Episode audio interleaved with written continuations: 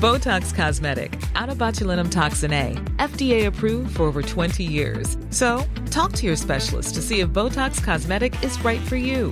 For full prescribing information, including boxed warning, visit BotoxCosmetic.com or call 877-351-0300. Remember to ask for Botox Cosmetic by name. To see for yourself and learn more, visit BotoxCosmetic.com. That's BotoxCosmetic.com.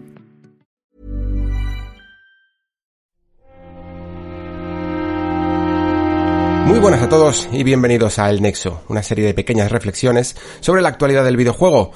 Hoy tenemos un nuevo conexo, o bueno, podríamos llamarlo incluso desconexo o algo así, porque la verdad es que tenemos un programa especial, un poco diferente y la verdad que yo tenía muchas ganas de, de hacerlo por salirnos un poco también del patrón y también por compartir experiencias con dos nuevos invitados que se estrenan en el programa. Por un lado tenemos un representante de la famosa taberna del androide.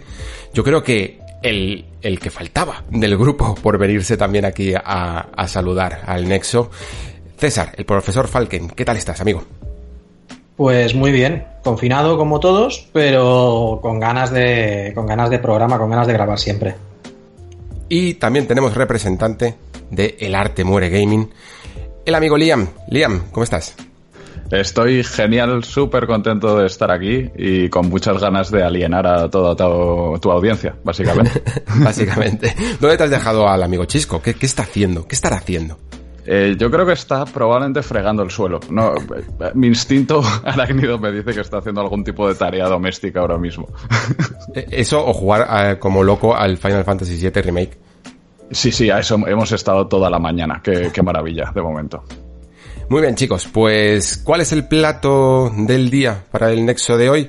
Como digo, es un programa quizá un poco más eh, diferente. Aquí normalmente, últimamente nos estamos centrando más en quizá mmm, debatir sobre un juego concreto o sobre algún tema concreto de la actualidad. Y esta vez lo que quería era también daros un poco de voz, que a lo mejor la habíamos perdido con el tema de, los comentarios por, por, haber reducido un poco la, la, duración del nexo y quería hacer un especial de preguntas y respuestas. Os he pedido a algunos de vosotros que nos mandaréis preguntas y los vamos a contestar. Hay algunas unas cuantas curiosas, otras cuantas de actualidad. Y antes de ello también tenemos un poco de debatillo sobre algunas cuestiones que se han ido dando en la última semana. Así que vamos con ellas.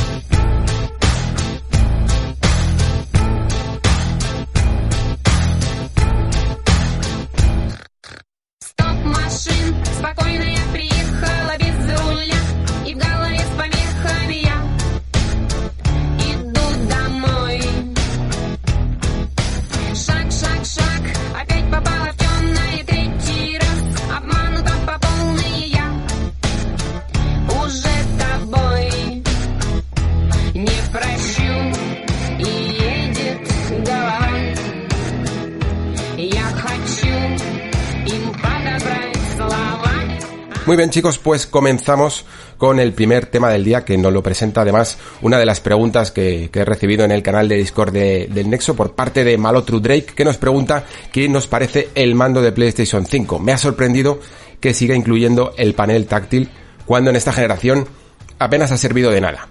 Bueno chicos, mando de PlayStation 5. Yo, por romper el hielo, eh, os admito que la primera vez que lo vi me pareció un tanto feo, ¿vale?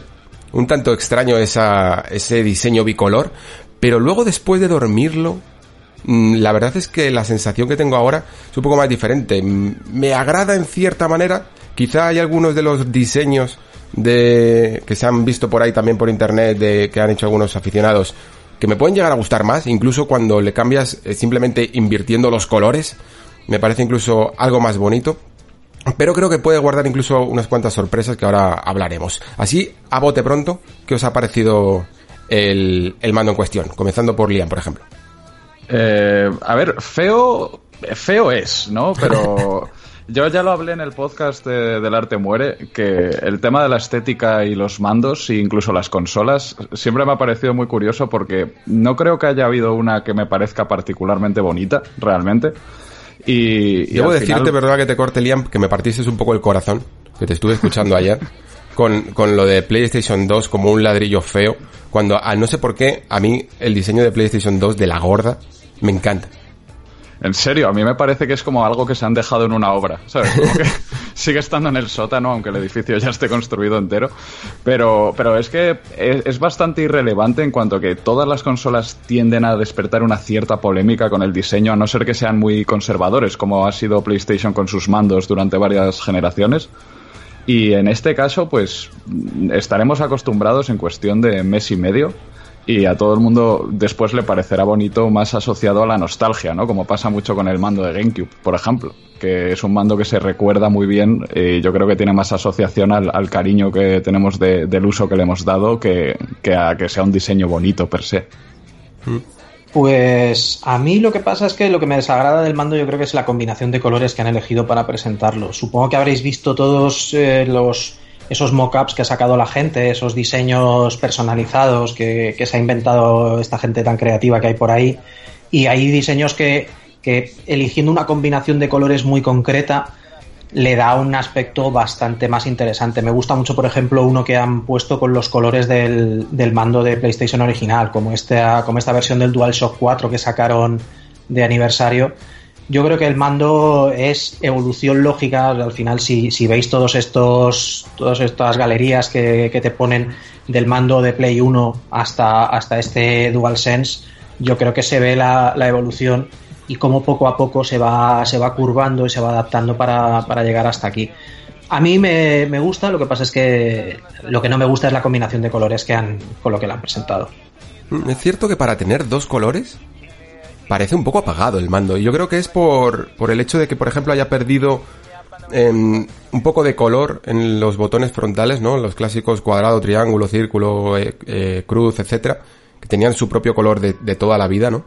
Y ahora se han cristalizado y se han quedado en un color monocromo que ni siquiera mmm, tiene como contraste, ¿no? Con el propio fondo blanco.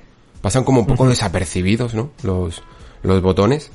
Y, y, el propio logo, incluso que veíais como el, el, que decías tú del aniversario, se veía el, el, logo de PlayStation clásico con los colores también, le daba como uh -huh. un perfil un poco más animado, ¿no? Y este quizá en, gana en sobriedad, pero pierde un poco en... No sé, parece sí que es cierto que como mínimo es menos llamativo que algunos mockups que ha hecho la gente. Y bueno, eh, yo creo que también se ha hablado mucho de, de la ergonomía, que parece que ha cambiado un poquillo. Yo en esto sí que tengo una, una teoría que espero que no se cumpla del todo, porque eh, mucha gente ha hablado de, de, la postura de los sticks y tal, y a mí la verdad es que en general me acostumbro bastante bien, tanto a la de Xbox como a la de como a la de Sony. No me preocupa mucho eso, pero sí que es cierto que no sé si os pasa a vosotros. Yo, por ejemplo, mm, en general, juegos como como los juegos de Front Software o God of War me gusta, bueno, God of War evidentemente porque es exclusivo, pero me gusta el mando, el DualShock 4, aunque personalmente incluso prefiero siempre el mando de Xbox One, pero para ciertos juegos en los que los ataques se han ido a los botones superiores, creo que el mando de, de Sony se suele adaptar mejor a, a estos casos, porque digamos que la mano, los dedos tienden a irse hacia los botones superiores en vez de a los gatillos que parece que a día de hoy es algo como extraño, ¿no? Porque solemos casi disparar más, ¿no? Con los gatillos. Pero claro, en este tipo de juegos se utiliza más para los ataques el R1 y el L1, ¿no? Para, para atacar o para cubrirte, ¿no? Y si la nueva curvatura que parece el mando te lleva hacia los gatillos, yo creo que, que, hay algunos juegos como los que he dicho, o incluso Assassin's Creed, que también se había ido hacia arriba los, los ataques, que pueden llegar a perder un poquito. Sí, puede, puede ser, ¿eh? Yo creo que es verdad que la, la, diferencia en posición de los sticks que tenía Xbox estaba muy orientada al shooter y tenía más sentido, digamos, para jugar a ciertos juegos como Halo, cosas así, pero los de PlayStation a mí me gustan más por lo general para el resto de juegos porque siento que llego mejor a, a los cuatro botones principales, ¿no? Pero el hecho de utilizar más los gatillos eh, cada vez más, ¿no? Juegos como los Souls, por ejemplo, ¿no? O God of War, que están yendo muy en esta tendencia, incluso aunque no dispares ni nada. Eh, hace que a mí, a mí me gusta bastante la forma. Siento que como la forma del mando en sí, creo que sí que como que descansan mejor los dedos sobre los cuatro gatillos. Mm. Sí, sí, sí, totalmente. ¿Tú qué piensas, César? Al final es una cuestión de, preferencia personal. Esto siempre hay. Yo sé que en el, en el grupo nuestro de, la taberna hay mucha discusión sobre sobre qué, cuál de los dos mandos es mejor. Pere prefiere el de, el de Xbox. A mí siempre me ha dado igual. Lo que pasa es que la forma simétrica de colocar las manos del, del de PlayStation siempre me ha parecido un poco más natural. Eso de tener los dos, los dos analógicos a la misma altura, a mí personalmente me resulta más, me resulta más, más natural para, para cogerlo. Pero al final son dos mandos muy buenos y este yo creo que lo suyo es esperar a que, a que lo tengamos en la mano para, para, verlo, yo creo. Yo estoy muy contento con el de con los dos mandos de, esta última generación, tanto con el de PlayStation como el de Xbox, y, y, no me cabe duda que esto, que los de la nueva van a ser iguales o mejores. Hmm, sí. Yo quiero creer que, por cierto, volviendo un poco al diseño de las consolas de Sony, em, que esto es un poco una preview, ¿no? De lo que va a ser el diseño de la propia consola, ¿no? ¿Creéis que va a mezclar también ese, esas líneas y ese blanco sobre negro?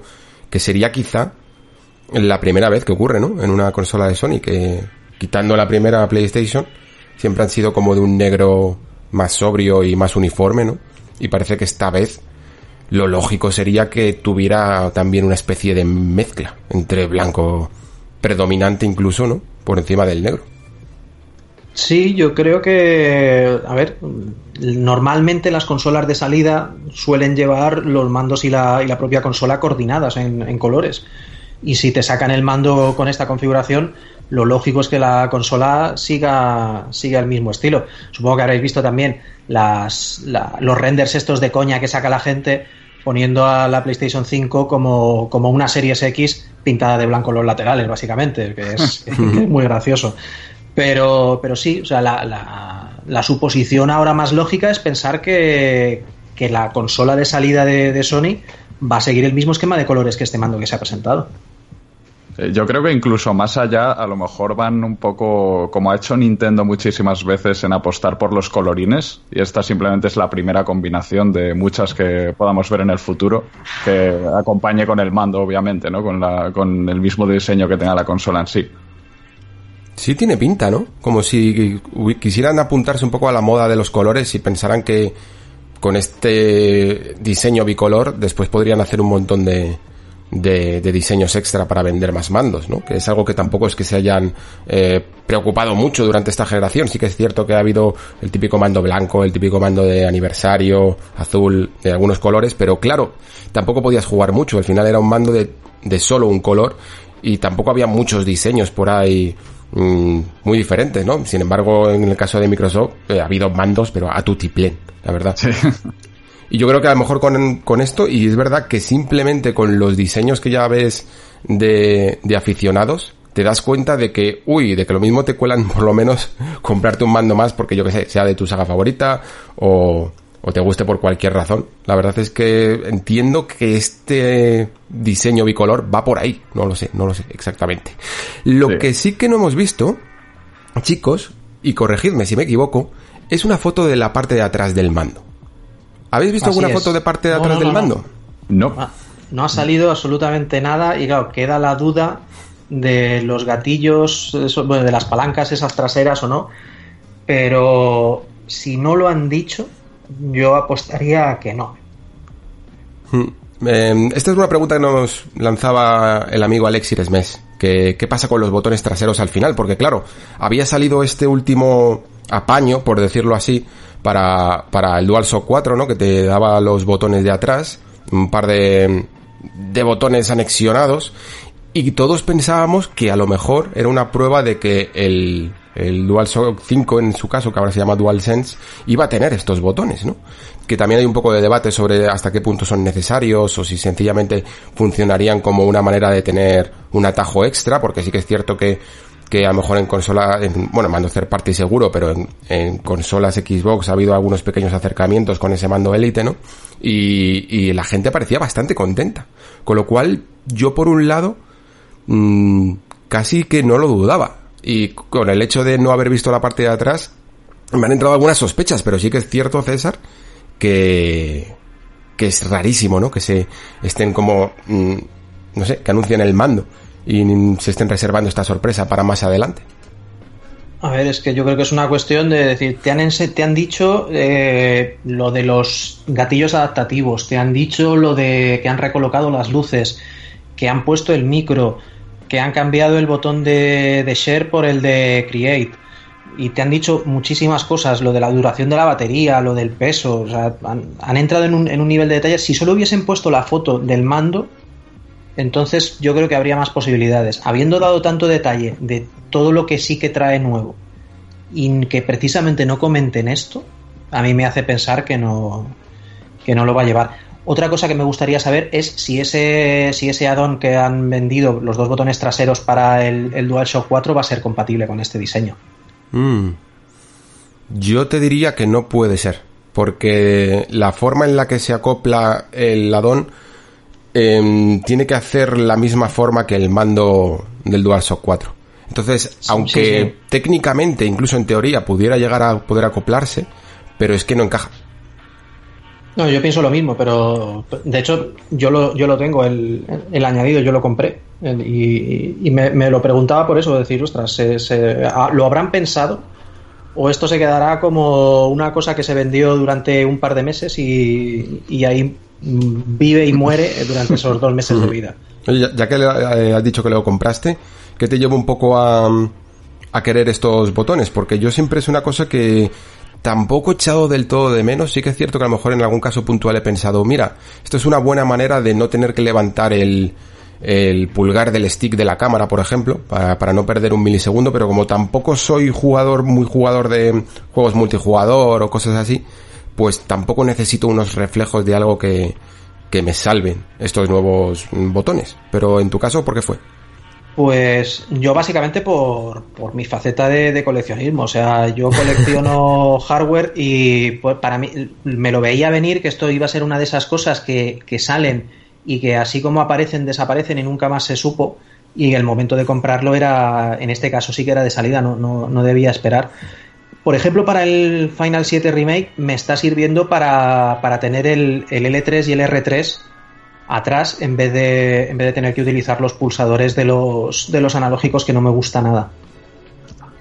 ¿No te gusta porque se te rompen? Porque a mí es lo que más me hace que quisiese que estuviesen esos comandos en otro sitio. Que siempre estoy rompiendo mandos en shooters a base de correr, correr, correr. Ostras, no, pues eso no me ha pasado nunca, pero no sé, me parece un movimiento no muy natural y, prefiero. La verdad es que las pruebas que, he estado haciendo de, de, este y otros juegos, pero este en concreto, que tanto el L3 como el R3 se utilizan en combate y en exploración, me parece, me parece muy práctico tenerlos ahí en vez de tenerlos en los, en los analógicos. Hmm, yo en, lo estuve probando con algunos juegos, lo estuve probando por ejemplo con, con Sekiro, que pensé a lo mejor está bien para poder curarte sin necesidad de lo que decía antes, ¿no? De levantar el stick eh, del movimiento. Y lo que pasa es que los fallos que, les que le veía, porque me parece un, man, un addon muy protuberante, ¿no?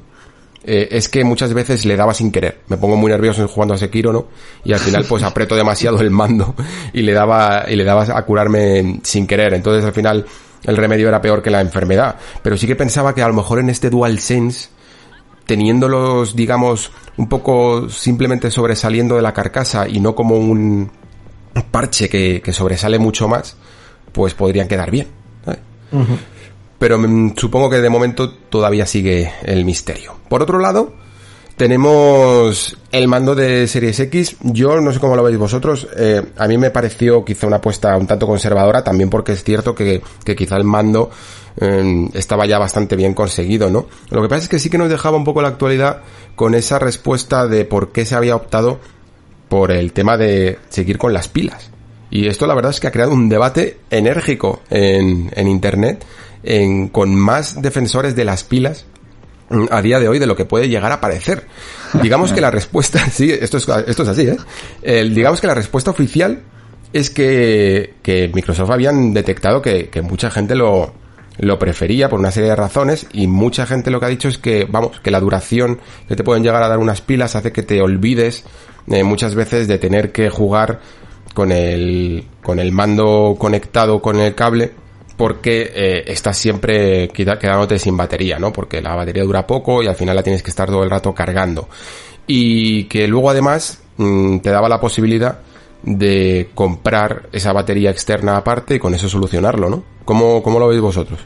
Yo mi mando de Xbox está con, cambiado para que se pueda usar cable pero eh, vivo con Chisco, mi compañero de podcast, que su mando sí que es el clásico de pilas y me di cuenta de que de una forma extraña sí que las echaba de menos, porque fuera de la tragedia de quedarte sin pilas a, las doce y media de la noche, ¿no? Cuando no puedes simplemente bajar y comprar unas nuevas, sí que precisamente el hecho de olvidarte y no estar pendiente de la batería eh, está bastante bien. Yo creo que todos los que jugamos muchas consolas estamos acostumbrados a andar con todos los mandos medio descargados siempre, ¿no? Que, y, yo soy un desastre con el tema de los cables, siempre estoy perdiendo cables y, son una garantía mejor, pero obviamente a nivel ecológico y demás, por el hecho de no utilizar pilas, creo que tiene más sentido que las compañías tirasen más por, por donde tiran el resto, básicamente, ¿no? Que hasta Nintendo ha abandonado las pilas, que era una de las que más se ha aferrado a eso tradicionalmente.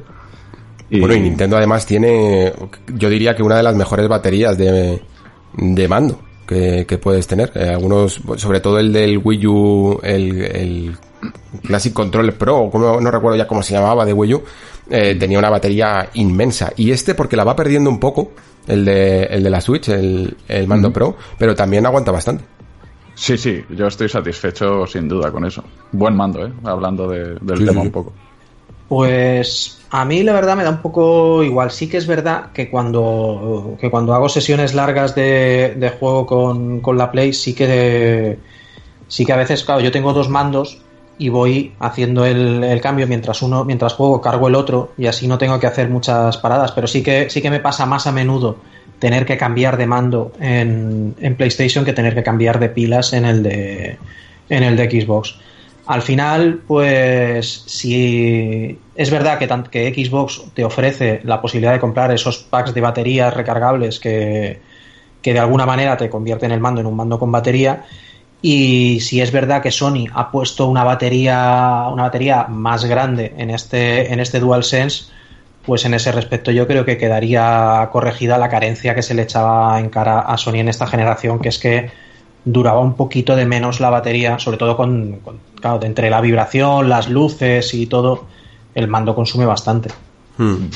Sí, yo, yo creo que lo que voy a intentar hacer esta generación es comprar eh, la batería desde el principio mm, del mando, porque, claro, en esta generación lo que me pasó es que cuando ya llevaba como media generación pensé, joder, a lo mejor debería comprarme la batería esta. Pero claro, es que las baterías oficiales son bastante caras. Y pensé, con todo lo que ya llevo gastado de, pilas al final, sería como comprarse otro mando. Voy a seguir usando pilas. No sé, dentro de la lógica y lógica. Pero a lo mejor si te lo compras desde el principio, ¿no? Una batería. Puede que al, al final te salga más barato que todas las pilas que puedes utilizar. Es que yo no sé cuántas pilas habré utilizado esta generación para mando de Xbox, ¿eh? Pero una maldita locura.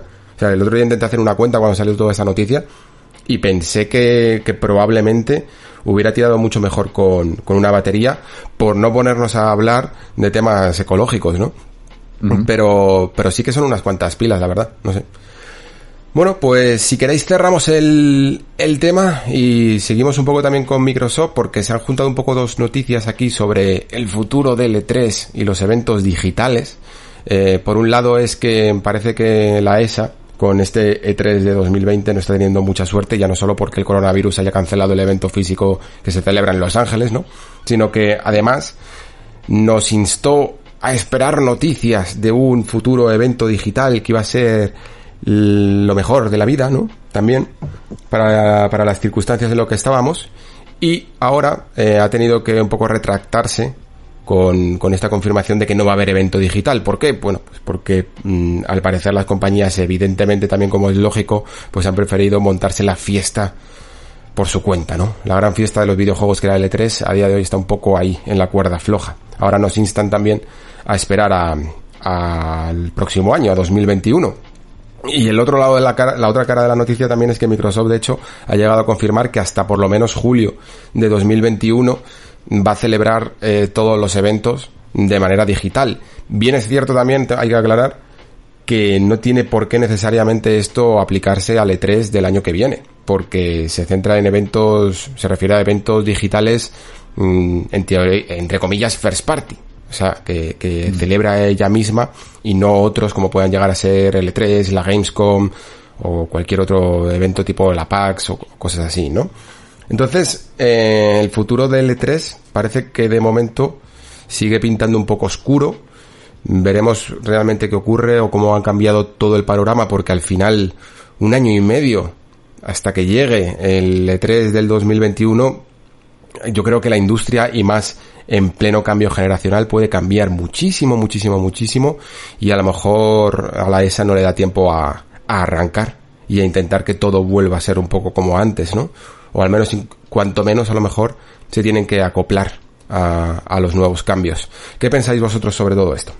Pues vamos a ver, yo creo que aquí Nintendo me imagino que es la que más cómoda está, eh, porque todo el mundo ya está haciendo eventos digitales desde hace un tiempo, pero Nintendo, aparte de adelantarse un poco en el formato, es la única que yo recuerde eh, que ha hecho grandes eventos del formato, ¿no? O sea, realmente algunos directs, no todos obviamente, pero son dignos de conferencia del E3 en cuanto al hype que han logrado despertar, ¿no? Con anuncios y, y, simplemente el propio estilo y la forma de la que explican sus juegos con un poco más de profundidad, que no es eh, una retaíla de trailers, digamos, o de teasers. Y ahora es el momento de que se pongan en forma un poco Sony Xbox, que mientras que han presentado cosas muy chulas y muy interesantes, creo que no han logrado darle el tono de evento que necesita eh, una compañía, ¿no? Realmente para vender y que por eso mismo iban al E3, para intentar eh, crear esa sensación de importancia, ¿no? Que, parece que tienen más los Game Awards que un Inside de Xbox o, las, o un State of Play. Sí, sí. Eh, yo, bueno, César, perdona.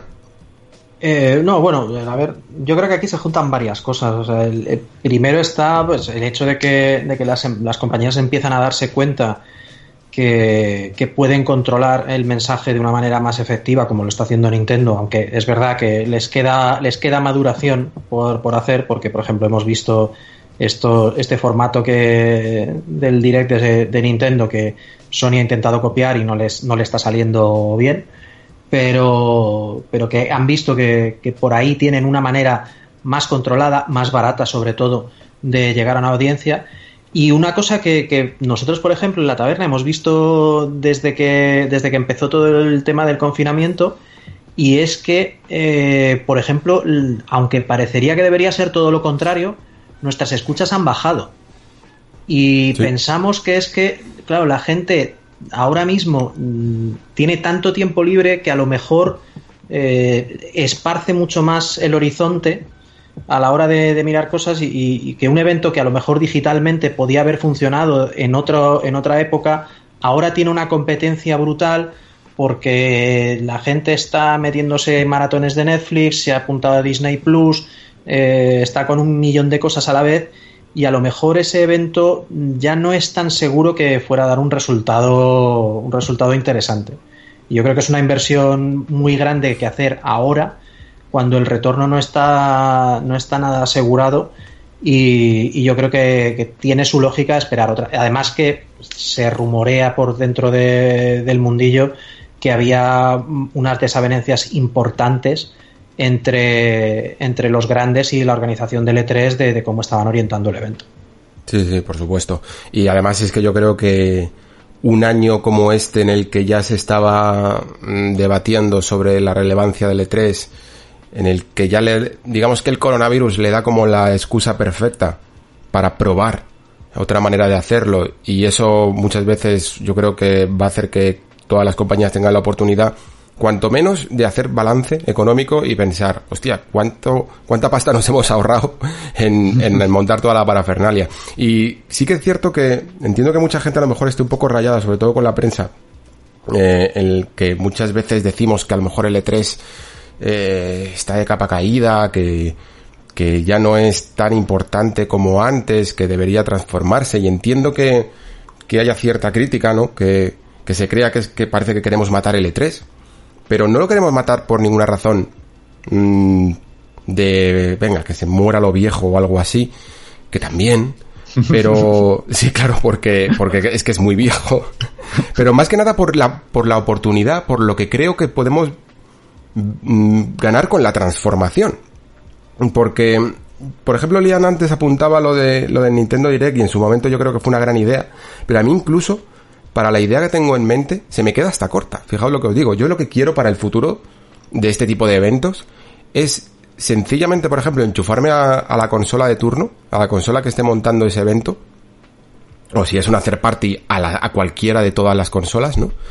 Y que eso sea una maldita fiesta del videojuego de repente.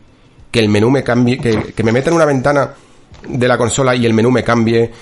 En ese menú puedo acceder a, todas las conferencias, a todos los anuncios, a todos los trailers. De repente me sorprendan con, con demos que me puedo bajar eh, instantáneamente o juegos que acaban de salir y me los puedo descargar ya directamente, ofertas de todo tipo, lo que sea. Pero que sea como una especie de pase virtual desde tu propio punto de acceso que es la consola, ¿no? Y desde ahí puedas eh, ver todo, sentirte casi como si estuvieras haciendo un tour, un tour virtual por el nuevo E3, ¿no? Sea, casi como el concepto de BlizzCon o Comic Con, pero gratuito, ¿no? Correcto, correcto, más, correcto. más elevado. Sí, sí, sí. Yo en el, en el, caso de que lo hubiera hecho el E3, imaginaba que podría hacer exactamente casi como la BlizzCon, ¿no? Con un pase, mmm, pagar sus... Bueno, la BlizzCon es bastante cara, la verdad. Pero sí, pagar, yo qué sé, imagínate, 20 euros, 30 euros, lo que sea. Y ahí acceder a todo un portal en el que puedes... Eh, ver todas las conferencias cuando quieras, trailers de toda calidad, demos exclusivas, cualquier movida, ¿no?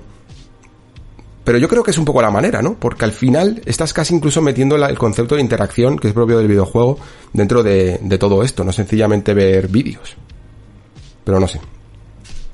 Sí, eso estaría muy bien, la verdad. No, no, lo había pensado así y sí que es cierto que mientras que ciertos anuncios sigue siendo completamente válido un tráiler, eh, como mm. Final Fantasy VII Remake, por ejemplo, eh, eh nos estamos como consumidores concienciando más de que lo jugable es lo importante, ¿no? Que tenemos más ganas de jugar betas, de probar demos, que de mm. que nos hagan teasers sobre un juego competitivo, por ejemplo. Sí, sí, sí. Es que piensa, imagínate eh, lo que podría llegar a ser a través del ejemplo que tuvimos con, con PT. O sea, imagínate que de repente aparece ahí una ventanita que pone PT. O, o lo que sea, ¿sabes? Y no, y no te dicen absolutamente nada de qué es eso.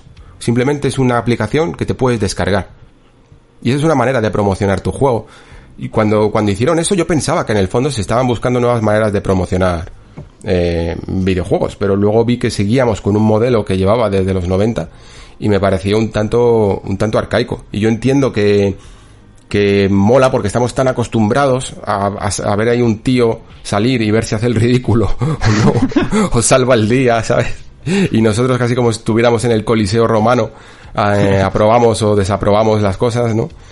Pues sí, está bien, pero me parece una visión un poco, no sé, limitada de todo lo que se podría hacer, ¿no? Bueno chicos, pues si queréis, eh, pasamos con el último tema del día. Eh, este sí que creo que lo habíais cubierto todos ya. Eh, faltaba yo por asumarme a esto que ha ocurrido con el The Last of Us y con The Last of Us parte 2 y el retraso que ha sufrido el videojuego por todo el tema del coronavirus. La cuestión es que el juego se ha retrasado indefinidamente, evidentemente por la situación en la que estamos.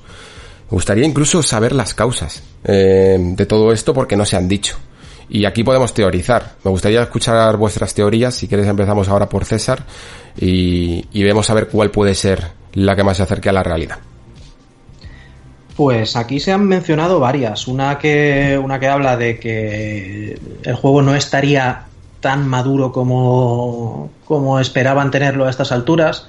Y es que si los, la gente que nos escuche que esté haciendo teletrabajo ya se habrá dado cuenta que por mucho que tu trabajo sea de estar delante de un ordenador todo el día, y el mío lo es, no se rinde igual. Entonces esa, esa comunicación entre equipos que es tan necesaria, sobre todo en las partes finales de un proyecto, no se lleva de una manera tan, tan fina y lo que la recta final del juego, que es corregir esos fallos de última hora y ensamblarlo todo para que salga ese producto definitivo, eh, podría estar costando más de lo que de lo que en una situación normal estaría costando. Esa es una. La otra que yo creo que también puede estar afectando y que a lo mejor tiene más peso es que en vista de lo que ha pasado con Final Fantasy VII Remake, eh, no quieran hacer un lanzamiento en el que no puedan asegurar que todo el mundo va a poder tenerlo el mismo día. Mm. Y, y, es que, claro, o sea, con Final Fantasy VII Remake se puede argumentar que no estamos hablando de un juego nuevo 100% y por lo tanto el peligro de los spoilers es limitado, aunque ya sabemos que hay cambios. Pero claro, el alcance de los spoilers es menor. Pero claro, el alcance de los spoilers en un juego como The Last of Us Parte 2 es muy serio y a lo mejor yo creo que están pensándolo desde un punto de vista de, de marketing, de lanzamiento, de lanzamiento físico junto con digital y que no puedan tener 100% seguro que no les vaya a pasar lo mismo que le ha pasado a, Square y a Sony y que tengan que hacer el lanzamiento escalonado con el peligro que supone para un juego que, en el que la historia supone tanto. Liam, ¿qué crees tú? Eh, es una posibilidad, sin duda estamos en el terreno de especulación más absoluto, hablando de todo lo que concierne a Sony últimamente, pero algo que podría añadir a lo mejor eh, un poco como lo que pasó en la tragedia del atentado de las Torres Gemelas, que hubo muchas cosas, por ejemplo, me acuerdo de aquella primera película de Spider-Man que tuvo que quitar esa escena mm. mítica en la que estaba colgado entre las dos torres y demás. Quizá piensa Sony que no es el momento ideal para sacar un juego con este tipo de temática y que no quieren, digamos, que se asocie con, pues, con la desgracia que está sucediendo ahora mismo a nivel global o, y, que ya aprovechan y se lo pueden llevar a, PlayStation 5 directamente cuando esto esté un poco olvidado. Hmm. Os compro todas las teorías, la verdad. Creo que de hecho la respuesta, la realidad está un poco entre todas. Porque por un lado sí que es cierto que, que puede haber problemas por el teletrabajo, sobre todo en un, en un estudio como Naughty Dog, que últimamente incluso con algunos de los artículos que se ha revelado por parte de Kotaku se ha visto que funcionan mucho a base de contractors, gente que viene y va todo el rato, gente que, que contratan solo para un mes. Y eso, manejar todo eso de manera telemática es un pifostio, porque al final tienes todos los archivos eh, muy asegurados en, en unos equipos concretos y no puedes dejar que gente que viene y va acceda a ellos remotamente, porque te la pueden liar pardísima. Y, y al final, pues esa filosofía de trabajo que se pueden permitir otros estudios, como por ejemplo Moon Studios, que ha sacado ahora este Ori Will of the Wisps, prácticamente hecho cada uno desde su casa, que también como hemos visto en, en el propio Ori, eso genera ciertos bugs y problemas de rendimiento que es más difícil yo creo de superar que si trabajas en un estudio, pues al final hace que, que ese último mes de pulido del juego pueda retrasar un poco eh, toda la producción, ¿no?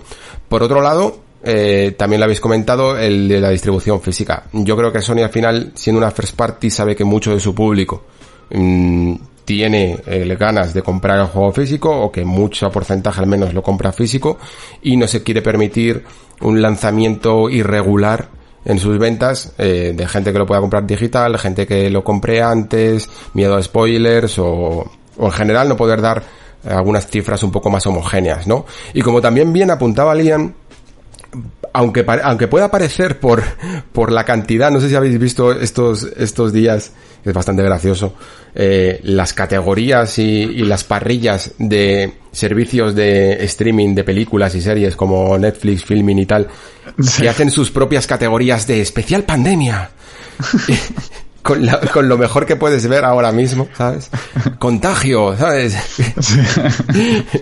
películas para, mm, para el confinamiento, tal.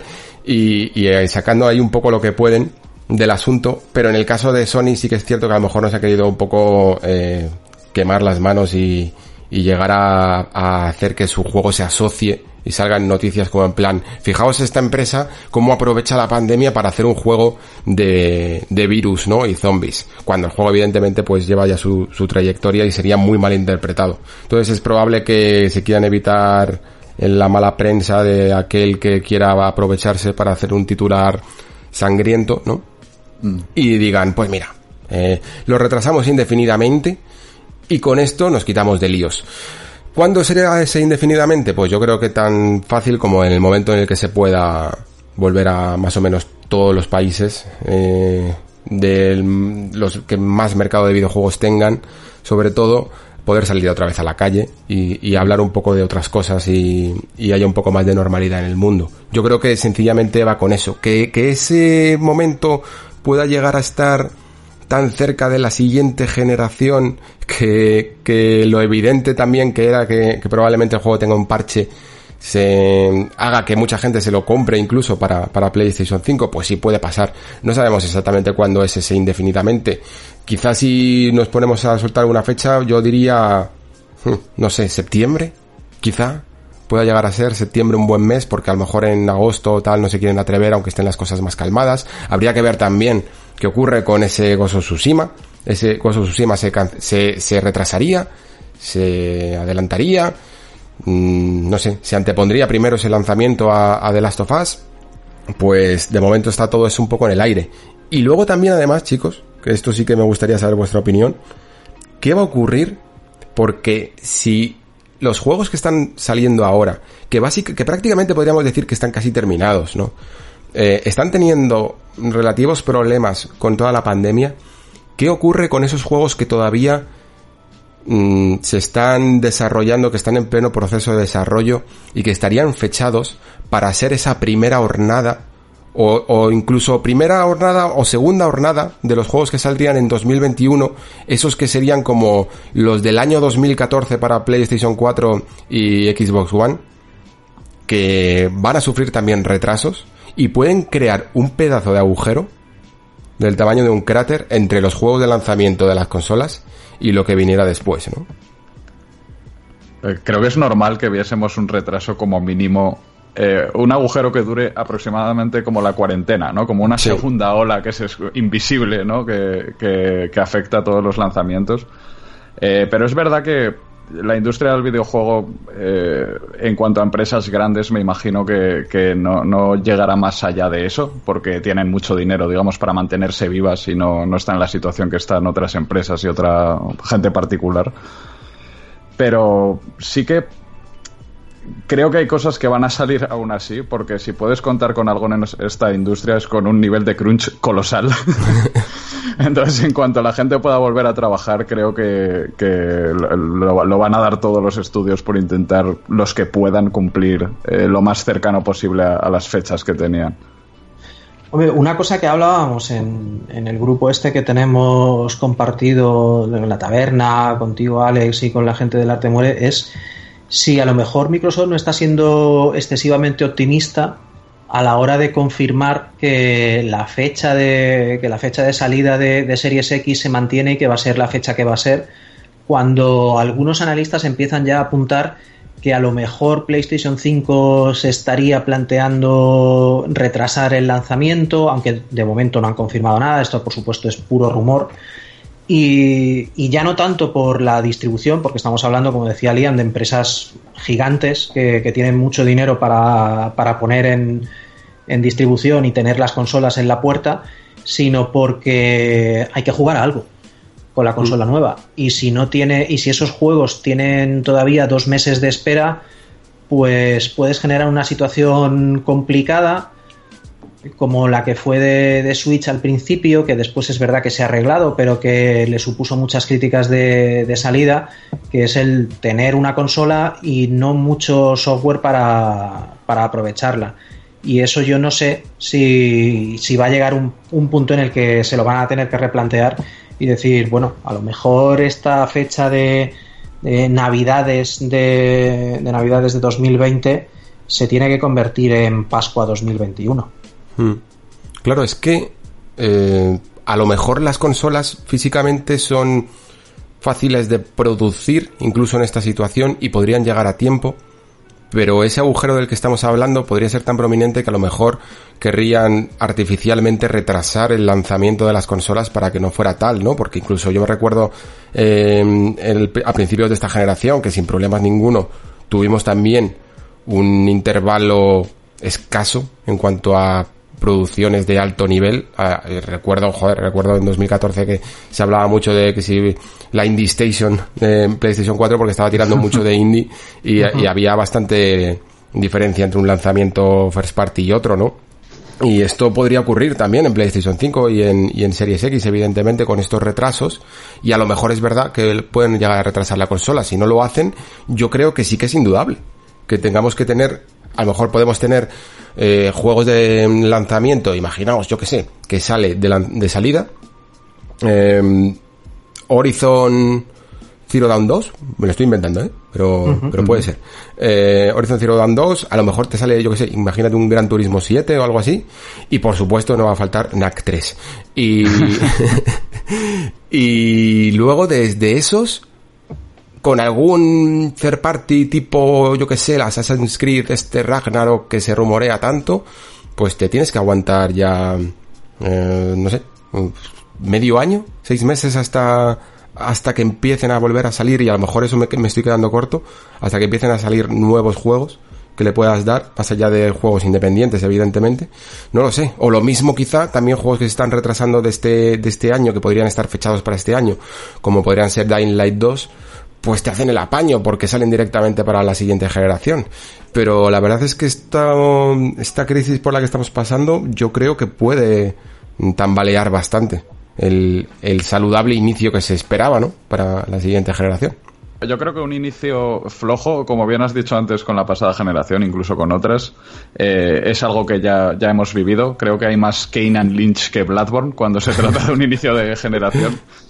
Entonces, eh, si estamos hablando de seis meses, creo que no es absolutamente ningún problema. Creo que si se extiende a más de un año en, tema de retrasos, ahí sí que veríamos algo un poco post-apocalíptico en tema de parrilla de salida de videojuegos.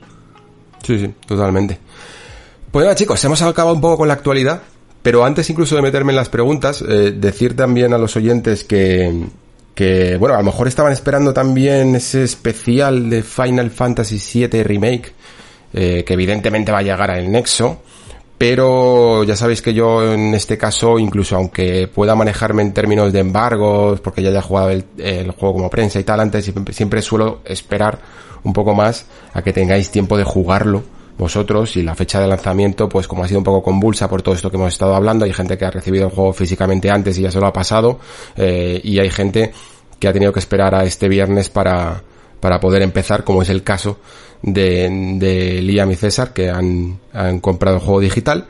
Así que al menos antes de empezar con las preguntas sí que me gustaría chicos si le habéis dado aunque sea eso eh, tres orillas o lo que sea contadme un poco qué os está pareciendo. Me gustaría saber un poco cuáles son vuestras opiniones al respecto eh, para mí, empiezo yo mismo. Sí. Eh, encantado de la vida. La, la, la, demo que podemos jugar muchos es el principio del juego realmente, que no es, no es un spoiler, me parece a mí. Y incluso rejugar eso me hizo ilusión. Que normalmente cuando juegas a una demo, eh, justo cuando llegas a la sección de la demo estás como, venga, saltar conversación, esto ya lo he vivido, esto ya lo he jugado.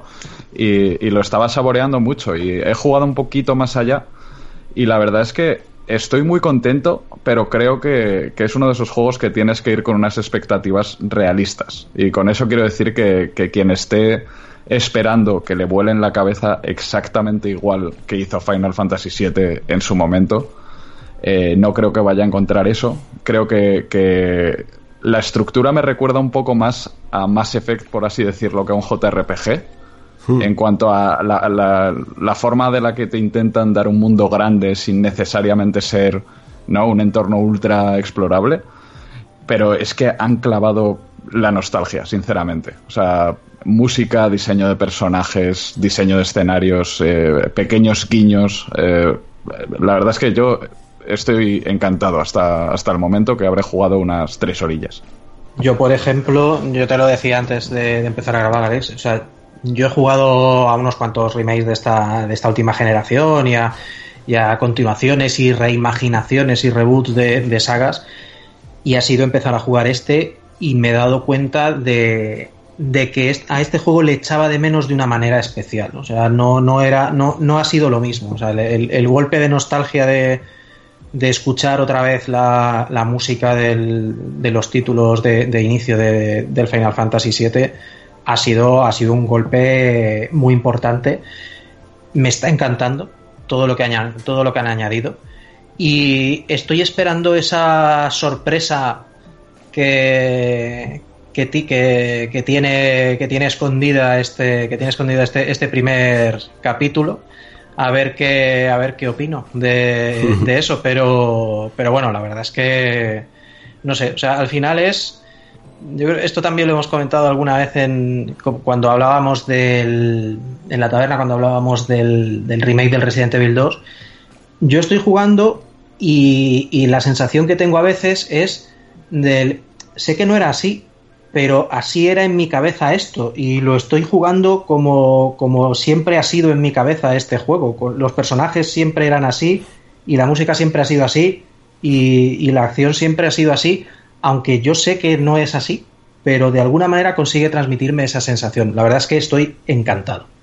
Es verdad, esa sensación mola muchísimo, ¿eh? La de, tener la sensación de que se parece a tus recuerdos cuando es imposible que se parezcan, porque evidentemente eran cuatro polígonos, pero nadie tenemos esa sensación de que eran cuatro polígonos, y de hecho yo cuando, cuando pensaba, por ejemplo, en un personaje como Sephiroth, que ya estamos casi tan acostumbrados a verle bien renderizado que me daba cuenta de que en el original apenas aparece Sephiroth con cierto detalle, ¿no? Como, como lo mm. podemos llegar a recordar. Y sin embargo, yo también lo recuerdo así, ¿no? como si tuviera unos graficotes de la hostia. Fijaos si no, en el momento ese de la escena clásica de, en que se gira en el fuego, ¿no? Que no tenía expresión su cara ni nada pero todos lo, recordamos como si estuviera sonriendo. Son cosas de estos e, efectos nostálgicos, son muy, muy curiosos. También otro efecto nostálgico que ha apuntado bien Liam, me ha gustado mucho, el, lo que has dicho de, de si este juego te puede volar la cabeza. Mm. Y que yo lo elevo a, ¿puede a cualquier remake volarte la cabeza? Porque sí que es cierto que que evidentemente va a apelar mucho a tu nostalgia, vas a sentir ciertas cosas, te va a gustar mucho, pues, todo lo que quieras. Pero hasta qué punto algo que ya has vivido puede volverte loco, ¿no? No sé si tiene esa capacidad. O sea, eso solamente sucede en casos en los que es una mejoría absoluta, como en el remake de Resident Evil 1, por ejemplo, que, es que hmm. es es mejorar ampliamente la experiencia original. Entonces ahí sí que te volaba la cabeza en ese sentido, ¿no? De si jugaste al uno, juega este porque te va a parecer mejor garantizado. Pero es verdad que Final 7 eh, no tenía mucho que corregir en cuanto a la felicidad que te daba, solamente pues en eso, en gráficos eh, y, ciertos aspectos técnicos. Mm, sí, sí, sí. Y luego sobre lo del repetir un poco la demo, también me he quedado con el dato de, de que a ti eh, la has disfrutado mucho. Yo lo disfruté también, aunque tenía por ese momento cuando jugué ya el juego completo eh, cierto miedo, porque me di cuenta de que la pelea del escorpión es tan espectacular y tan cinemática que me daba miedo que me quitaran demasiado el control de, de las manos. Que no me dejara mm. hacer tantas cosas porque de repente tenía que haber un, una secuencia cinemática por aquí y estar todo demasiado scriptado. Pero por suerte, por lo menos en mi caso, eh, el combate yo creo que ha sido una de las mayores sorpresas de, del juego y, y, yo ya necesito un Final Fantasy XVI con una evolución de este combate. Me parece increíble. Por fin lo han pillado, ¿no? Por, eh, mm. Square lleva años insistiendo en que el JRPG quieren que sea de acción por su parte y todos estábamos muy escépticos siempre, ¿no? Como de, bueno, Final Fantasy XV no está mal, pero no, no dirías que es un buen juego de acción y tampoco dirías que es un buen JRPG por turnos en absoluto, pero no sé cómo lo han logrado y, hay un poquito de nostalgia, obviamente, en el propio diseño incluso de los menús, ¿no? A la hora de escoger eh, habilidades y magias y demás, pero siendo un juego de acción completamente, tiene lo suficiente de reflexión y de estrategia y de parar y decir, vale, ahora necesito eh, tres comandos seguidos, ¿no? Como dos pociones y una magia para optimizar tu, tu daño o tu, o tu, o sea, tu, tu defensa o tu ofensiva, que recuerda absolutamente a jugar a un, juego por turnos. Hmm. Sí, es que además tiene un concepto muy curioso que es que pausar la batalla, que debería de darte como una sensación de parón, de cortar rollos, es, a la vez tan espectacular por ver cómo todo va en cámara lenta. que no lo corta en absoluto. Y a la vez te permite crear un componente más estratégico, ¿no? Que le da, vamos, le, da absolutamente todo. Si simplemente fuera a apretar los botones no tendría mm, en absoluto sentido, ¿no? Pero no sé cómo lo han conseguido, pero es algo que, que a mí me ha vuelto loco. Y de hecho consigue un, un efecto que solo me ocurre en ciertos juegos tipo Devil May Cry o Doom. De esto de que cuando te lo acabas, dices, ahora soy bueno en él y quiero volver a empezar para ser bueno desde el principio. y, y que esto lo haya visto en un Final 7, eh, que además evidentemente lo alienta el modo este de dificultad difícil que, que está bloqueado al principio, ¿no? Se bloquea después. Que a mí me, me ha vuelto loco, de verdad. Eh, sí, eso eh, eh, me lo imagino porque yo estoy, digamos, en la fase de novato y claramente no estoy optimizando en absoluto el tema del stagger. eh, Mm, ese sí. estado en el que pones a los enemigos para hacer un daño extra y que además no pueden atacarte, que es, es lo, lo que quieres lograr en cada combate, especialmente con enemigos un poquito más esponja de daño. Y poco a poco lo voy cogiendo, digamos que los masilla, ya sí que los elimino de tres en tres. Pero en cuanto hay un boss, digo, esto probablemente lo podría hacer en menos de la mitad de tiempo. Sí, vas a, vas a ir aprendiendo cosillas. Sí que es cierto que a lo mejor el juego hay cosas que no sé si es que da por hecho que ya las sabes del original, pero que no te las termina de explicar, pero sobre todo cosas nuevas que yo creo que mola descubrirlas por ti mismo. En cuanto a lo que ya sabías, por ejemplo, hay, hay mucha gente que se está haciendo un poco de lío con el concepto de, de esas materias que van unidas en las ranuras, que no entienden muy bien que, por cómo, por qué, porque está ese diseño ahí de dos materias que van unidas en la espada. Y, y la verdad es que el juego no lo explica del todo bien y al final tienes que leer mucho, muchas descripciones para saber sobre todo eso o cosas como lo que has comentado, ¿no? De, del modo fatiga y vulnerable, de no elijas entre todos estos ataques el que más te gusta la animación, ¿sabes? El- elige el que sea el correcto para subir la fatiga o el que haga más daño cuando, cuando es vulnerable y para ello necesitas leer las descripciones de cada ataque. Es muy, muy estratégico en ese sentido. Y luego ya cuando el juego absolutamente te vuelve loco, es cuando dices tú, espera un momento, que esto me recuerda un poquito a Valkyria Profile, y, y si guardo los ataques para echarlos todos a la vez, eh, ¿sabes? En vez de, en vez de sencillamente esperar a que se rellene la barra y atacar con todos cuando toque, ir conservando barras y decir, ahora vais a flipar y os voy a hacer todo un ataque combinado. Y, y ahí es cuando el juego dices, hostia, las posibilidades que se acaban de abrir aquí. Maravilloso. Muy bien, eh, pues nada chicos, si queréis pasamos al último apartado que son las preguntillas que teníamos aquí de los oyentes, que yo creo que hay algunas bastante interesantes y otras tantas muy curiosas.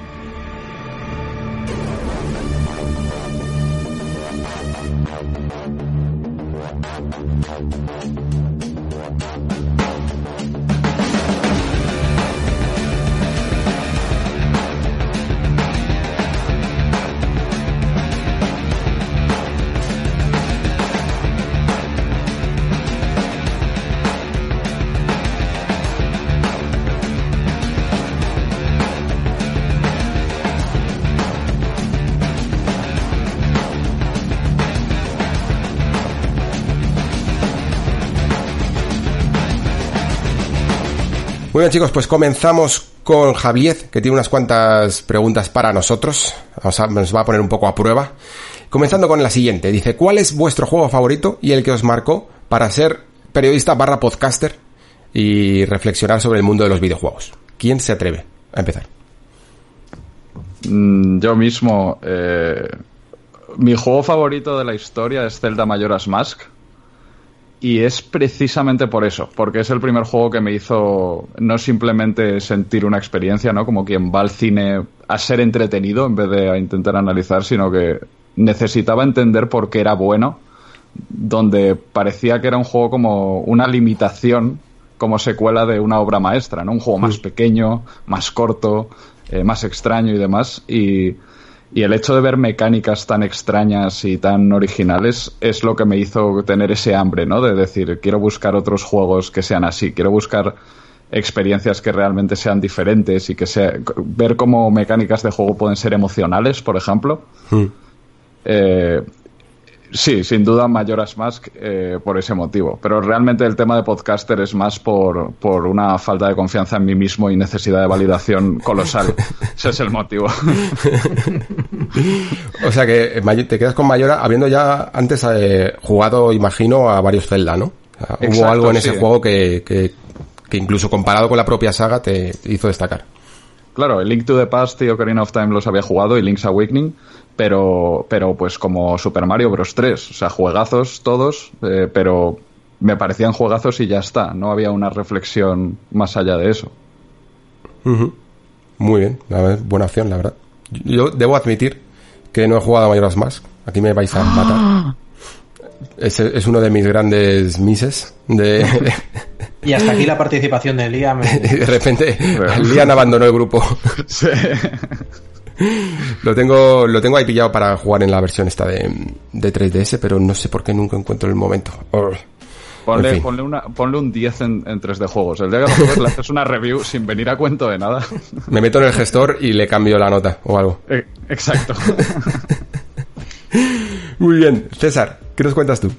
Pues yo no es que tenga uno en particular por el que me haya dedicado a, tener hacer el podcast de que con la taberna, eh, sino que ya lo hemos hablado muchas veces, que simplemente las ganas de, hablar de, juegos a un nivel que no podemos hacer con, nuestros compañeros de trabajo o con, nuestra, o con nuestros familiares y demás. Pero yo, por ejemplo, si tengo que destacar juegos favoritos, yo soy muy, muy pesado con el Half-Life. O sea, para mí es, es un juego que, me marcó mucho en su momento. Es un juego que he jugado igual que, por ejemplo, al Doom, pero, pero que es bueno por otras cosas. El Half-Life es un juego que he jugado en prácticamente todas las versiones que han salido. He querido, he querido probarlo en cada una de las. en cada una de sus versiones. Y, y que, y que tuve la suerte de poder vivir en, su, en el momento de, que saliera para, para realmente apreciar la, el salto tan brutal que daba con respecto a, la competencia. Sí, sí, sí, completamente. Yo dije el otro día cuando hablé de Alex que, que muchas veces se me olvida mencionar a Half-Life y me parece muy injusto. No, no, sé si es porque a lo mejor a, a nivel de... No es el típico juego que, que que llega a tus sentimientos, por decirlo así, a tus emociones, que apela a ellas, porque es un juego más, como me gusta a mí llamarlo, científico, en, todos los términos de la palabra, porque realmente me parece un juego que experimenta mucho con el lenguaje del videojuego y con las cosas que se pueden hacer con él, con las físicas y todo. Y quizá por esa componente no emocional muchas veces lo dejo fuera, pero por ejemplo ahora después de Alex he estado volviendo a jugar a Half-Life 1 con ese remake, entre comillas, de Black Mesa, y, me parece que sigue siendo muy, muy vigente. Eh, fundamental, yo creo, para entender la historia del videojuego, Half-Life, la verdad. Y además es que me parece, como shooter, que yo creo que muchas veces se olvida de, este juego como shooter, solo porque nos acordamos más del G-Man o de los momentos narrativos que tenía, ¿no? Eh, contextuales. Pero como shooter me parece buenísimo, la verdad. Me, lo he pasado fenomenal con él. Bueno, pues me toca. Eh, yo voy a decir dos Quizá porque uno es el clásico que siempre desde la infancia tengo como en el recuerdo, ¿no? Y luego hay otro que, que me marcó mucho, eh, más recientemente. El de la infancia sería eh, un juego que se llama Gabriel Knight, no sé si lo conocéis, es una aventura gráfica de Sierra. Sí, sí, sí, sí. Y yo la verdad es que cuando en España en general todo el mundo mm, era más de Lucas y lo cual es bastante lógico y entiendo perfectamente por qué, porque Sierra era muy puñetera, mm, te metía en callejones sin salida, con muertes muy duras, pero por alguna razón a mí la magia que tenía Sierra como compañía es algo que, que me llamaba mucho la atención y en general sus juegos quedaban muy grabados en mi memoria y cuando llegó Gabriel Knight fue como en plan, ahí va, que se pueden hacer juegos con un tono muy muy realista, con historias que prácticamente parece que solo ves en la televisión, en películas o en libros, ¿no? Y me gustó tanto que me marcó muchísimo y me gustan todos, todos los juegos de la saga Gabriel Knight. Y soy de esos que espera todavía esa cuarta entrega que al final nunca llegó. Y me gustó sobre todo eso, el, el, darme cuenta de que los videojuegos podían ser muchas más cosas de lo que en su momento pensaba que eran. Claro, eso es en su momento, luego fui creciendo y llegué a tener en algunos momentos, yo diría incluso dedicándome a esto, momentos de bajona en los que pensaba que a lo mejor el medio no estaba avanzando tanto o había perdido cierta esencia incluso mm, anterior. Estábamos en un impasse, sobre todo en la generación pasada, en el que hubo grandes juegos, y que lo admito, pero por otro lado pensaba que, que ni estábamos consiguiendo ese grado de, entre comillas, madurez que parecía que ansiábamos todos, y a la vez se estaban rebajando ciertos principios del juego más puramente arcade, ¿no? Y entonces llegó Demon Souls y Dark Souls y a mí me dio un nuevo aire que me ha acompañado hasta el momento. Muchas veces he llegado a pensar que si no llega a ser por esta renovación un poco de Front Software, no sé si estaría aquí a día de hoy, la verdad. No sé si a lo mejor me hubiera dedicado, pues yo que sé, más a seguir otros caminos de otras aficiones que me gustan, tipo la literatura o cosas así. Mm, pero para mí la vida que me dio en Demons y Dark, sobre todo al principio, y que sigue evidentemente a día de hoy muy bien, mm, me parece indispensable para entender el videojuego moderno. Si eso no se lo dio solamente a Alejandro Pascual, sino que también a la industria en sí del videojuego, ¿no? No, no es la misma sin, sin ese soplo de aire fresco barra llamada de atención, ¿no? Que dio From Software a todo el mundo. sí, sí. Completamente, y, creo que, y ya no solo porque lo haya continuado y perpetrado la propia From, sino porque esos juegos que aunque no sean Souls-like, no tienen por qué tener exactamente el mismo patrón que de los Souls, pero sí que en el fondo han dicho, han entendido la lección, ¿no? De, coño, pues es verdad, no hace falta reducir el nivel de dificultad, no hace falta ser tan permisivo, no hace falta seguir tantos estudios de mercado, todo ese tipo de cosas creo que, es algo que, que algún día se debería de estudiar muy bien de cómo afectó a toda la industria. Bueno, pues seguimos con otra preguntita de Javier que dice, ¿creéis que en esta nueva generación la gran mejora será la forma de contar historias eh, de un método quizá distinto o con mecánicas nuevas que hagan que destaquen géneros existentes y también nazcan otros nuevos? Pues, a ver, es complicada. Si queréis empiezo yo para daros tiempo a, a, pensar. Eh, si la gran cosa con la nueva generación será un nuevo método de contar historias o, crear mecánicas nuevas. A ver, yo creo que cada generación que a la que nos adentramos mm, es complicado que cambie tanto como pudo cambiar en el pasado. Creo que los grandes hitos de cada cambio generacional, cada vez es lógico pensar que van a ser menos. Por mucho que tengamos ahora mucho interés por ver cómo funciona ese disco duro, super, hiper, mega rápido, o esos nuevos teraflops y todo este tipo de cosas, mm, creo que es complejo que el videojuego se transforme tanto como antaño. Y aún así, hemos tenido transformaciones mm, a lo largo de los últimos años, eh, por ejemplo, y otra cosa que quiero decir es que nos interesen, porque por ejemplo todo lo que hay con los nuevos géneros de online tipo Battle Royale, pues son nuevas fórmulas, por ejemplo, incluso de llegar a comunicarte con la gente. Todos los herederos de Minecraft que se pueden llegar a llevar desde la parte de multijugador masivo a la parte de survival crafting, a mí me parecen nuevas mecánicas y nuevas formas de interactuar con, en el videojuego y nuevos géneros.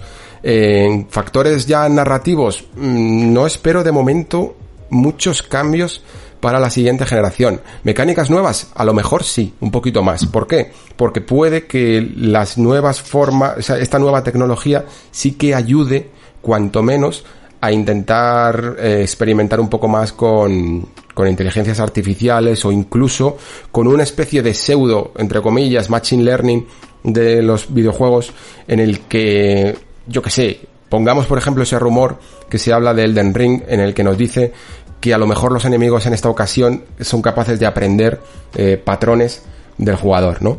Que tiene mm. una... Imaginaos que eh, tú juegas a Elden Ring como una maldita rata de alejarte todo el rato y golpear y alejarte y golpear, ¿no? Pues el enemigo es capaz de, de ajustarse a esa técnica, ¿no? La aprende y a partir de ahí enemigos del mismo tipo van a saber cómo contraatacarte y vas a tener que cambiar tu estrategia. Pues ese tipo de cosas me interesan muchísimo, la verdad. Eso sería muy loco que, en un juego como Sekiro los enemigos te hagan lo que haces tú a los bosses de Sekiro. De poco a poco empiezan a adivinar el 100% de tus movimientos. Completamente, sí, ya no solo tú aprendes el patrón, sino que ellos aprenden eh, el patrón. De hecho, mm, un juego que hizo un poquito, un poquito, solo una pequeña muestra de esto fue Phantom Pain, en el que si se detectaba que tú hacías muchos headshots, de repente los enemigos llevaban casco. O sea que Kojima ya estuvo ahí. Cierto. Yo creo que en inteligencia artificial siempre nos prometen mucho más para la siguiente generación de lo que nos dan. Eh, y, no me quejo, creo que simplemente llega hasta donde llega y hay que, hay que aceptar la ciencia donde está en cada momento.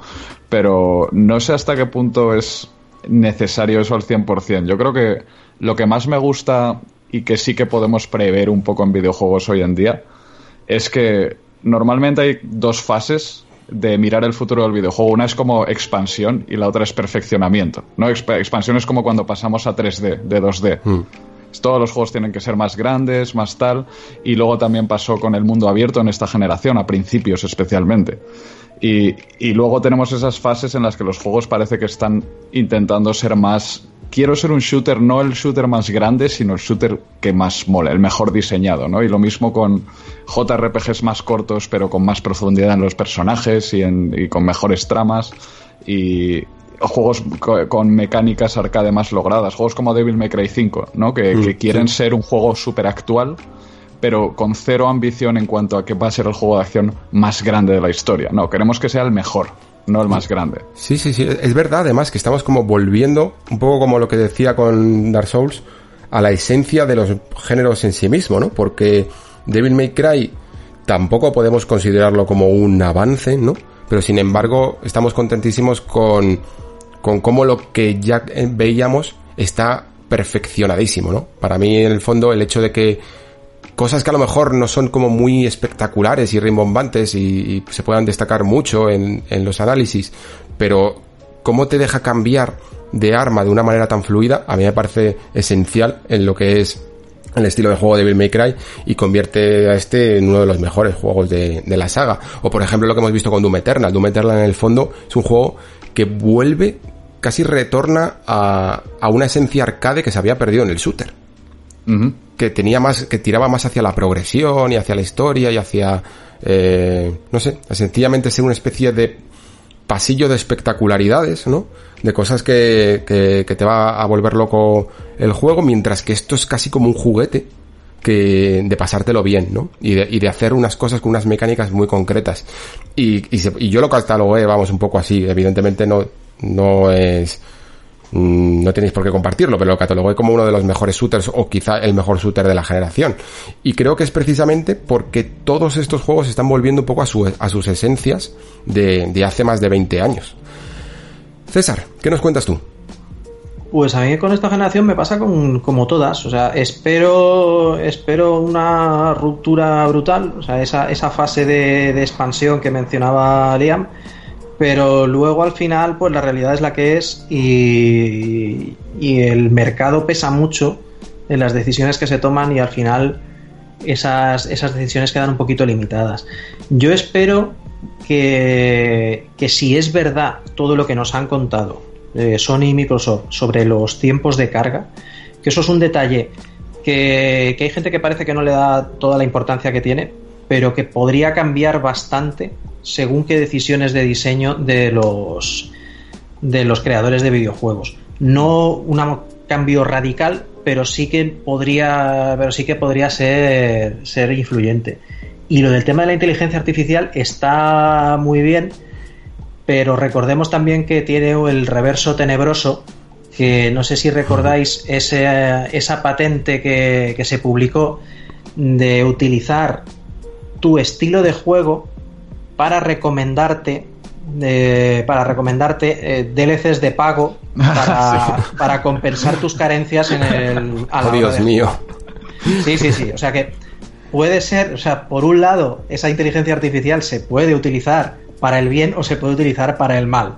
Entonces hay que hay que tenerlo hay que tenerlo en cuenta. Hombre que no se haya utilizado mucho inteligencia artificial es porque computacionalmente es brutal y, hacerlo en tiempo real es, muy costoso, pero, pero sí que yo no sé si va a haber un salto muy grande en, la generación, pero sí que espero ver, ver perfeccionadas cosas que, que se han apuntado en esta, en esta generación. Yo creo que eso que, comentabas de el Doom como, como shooter destilado hasta su más pura esencia, yo creo que es lo que, lo que esperamos ver en todos los géneros, ya no solo en el shooter, sino a mí me gustaría ver eh, RPGs destilados hasta su más pura esencia y juegos de estrategia y juegos de conducción hmm. y, y, dejarnos un poquito de, esta amalgama de géneros que, se ha puesto tan de moda en esta última generación y decir, no, bueno, pues vamos a hacer un juego de conducción y vamos a hacer un juego de conducción.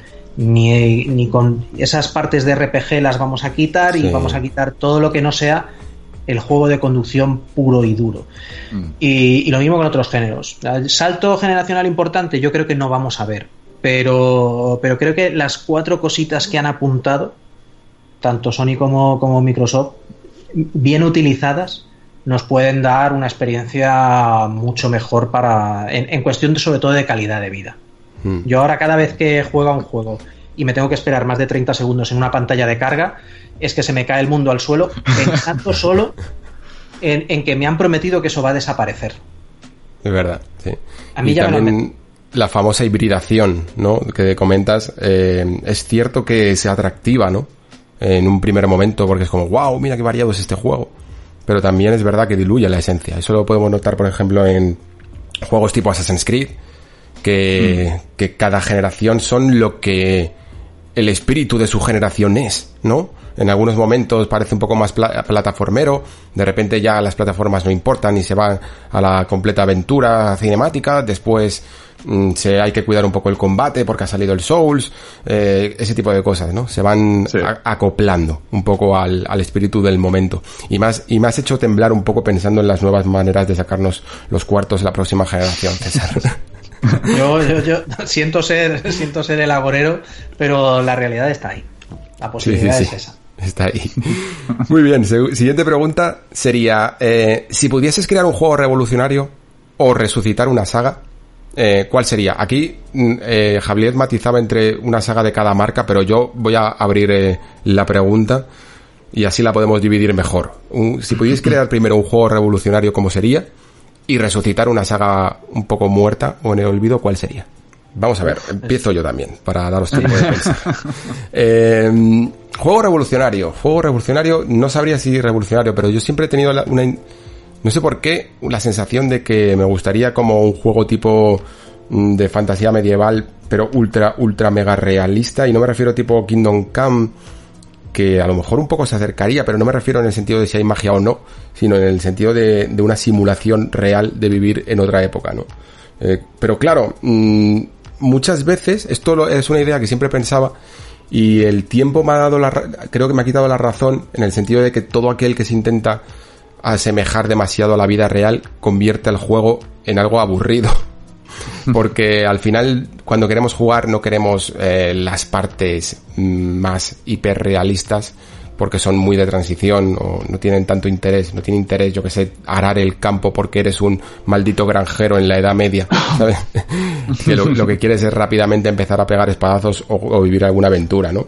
Pero sí que me gustaría ver si existiera una forma de crear una vida pseudo realista y a la vez divertida. No sé, siempre he tenido un poco esa sensación de a ver si se puede conjugar un poco el realismo, el hiperrealismo, ¿no? Con, con la diversión pura de, un videojuego. Eh, que de hecho ahí está un poco el, el tema que, que siempre veo en todo, ¿no? Incluso desde las grandes historias cuando, intentan ser demasiado profundas y, no van a lo que van, hasta esas animaciones que por ser demasiado realistas pierden el encanto de una partida rápida. Eh, siempre ha habido un, pequeño, un pequeño encontronazo entre el realismo eh, en el videojuego y, y la diversión, ¿no? Y en cuanto a resucitar una saga, pues me gustaría, me gustaría que volviera mucho Prince of Persia. Me gusta, eh, nunca, he, nunca he entendido muy bien por qué Assassin's Creed tiene que ser el sustituto de Prince of Persia y por qué Prince of Persia no puede volver al videojuego porque está Assassin's Creed todavía en boga. Es algo que, que me parece juegos completamente diferentes y cuanto más Assassin's Creed se acerca a lo que es la, una aventura multitudinaria, mundo abierto, eh, así que muy muy grande, más creo que debería devolver el Prince of Persia cerrado, laberíntico, por niveles y completamente enfocado en el combate y el plataformeo.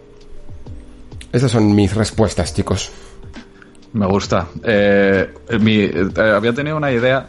Es que ahora que te pillo, Alex, en un punto mm. dulce, sin duda, con el tema de la realidad virtual, que se te pondrá carilla solamente con la mención del medio. Siempre he pensado que, en mi experiencia, yo tengo la de PlayStation, nada más. Entonces estoy limitado a ese catálogo de juegos.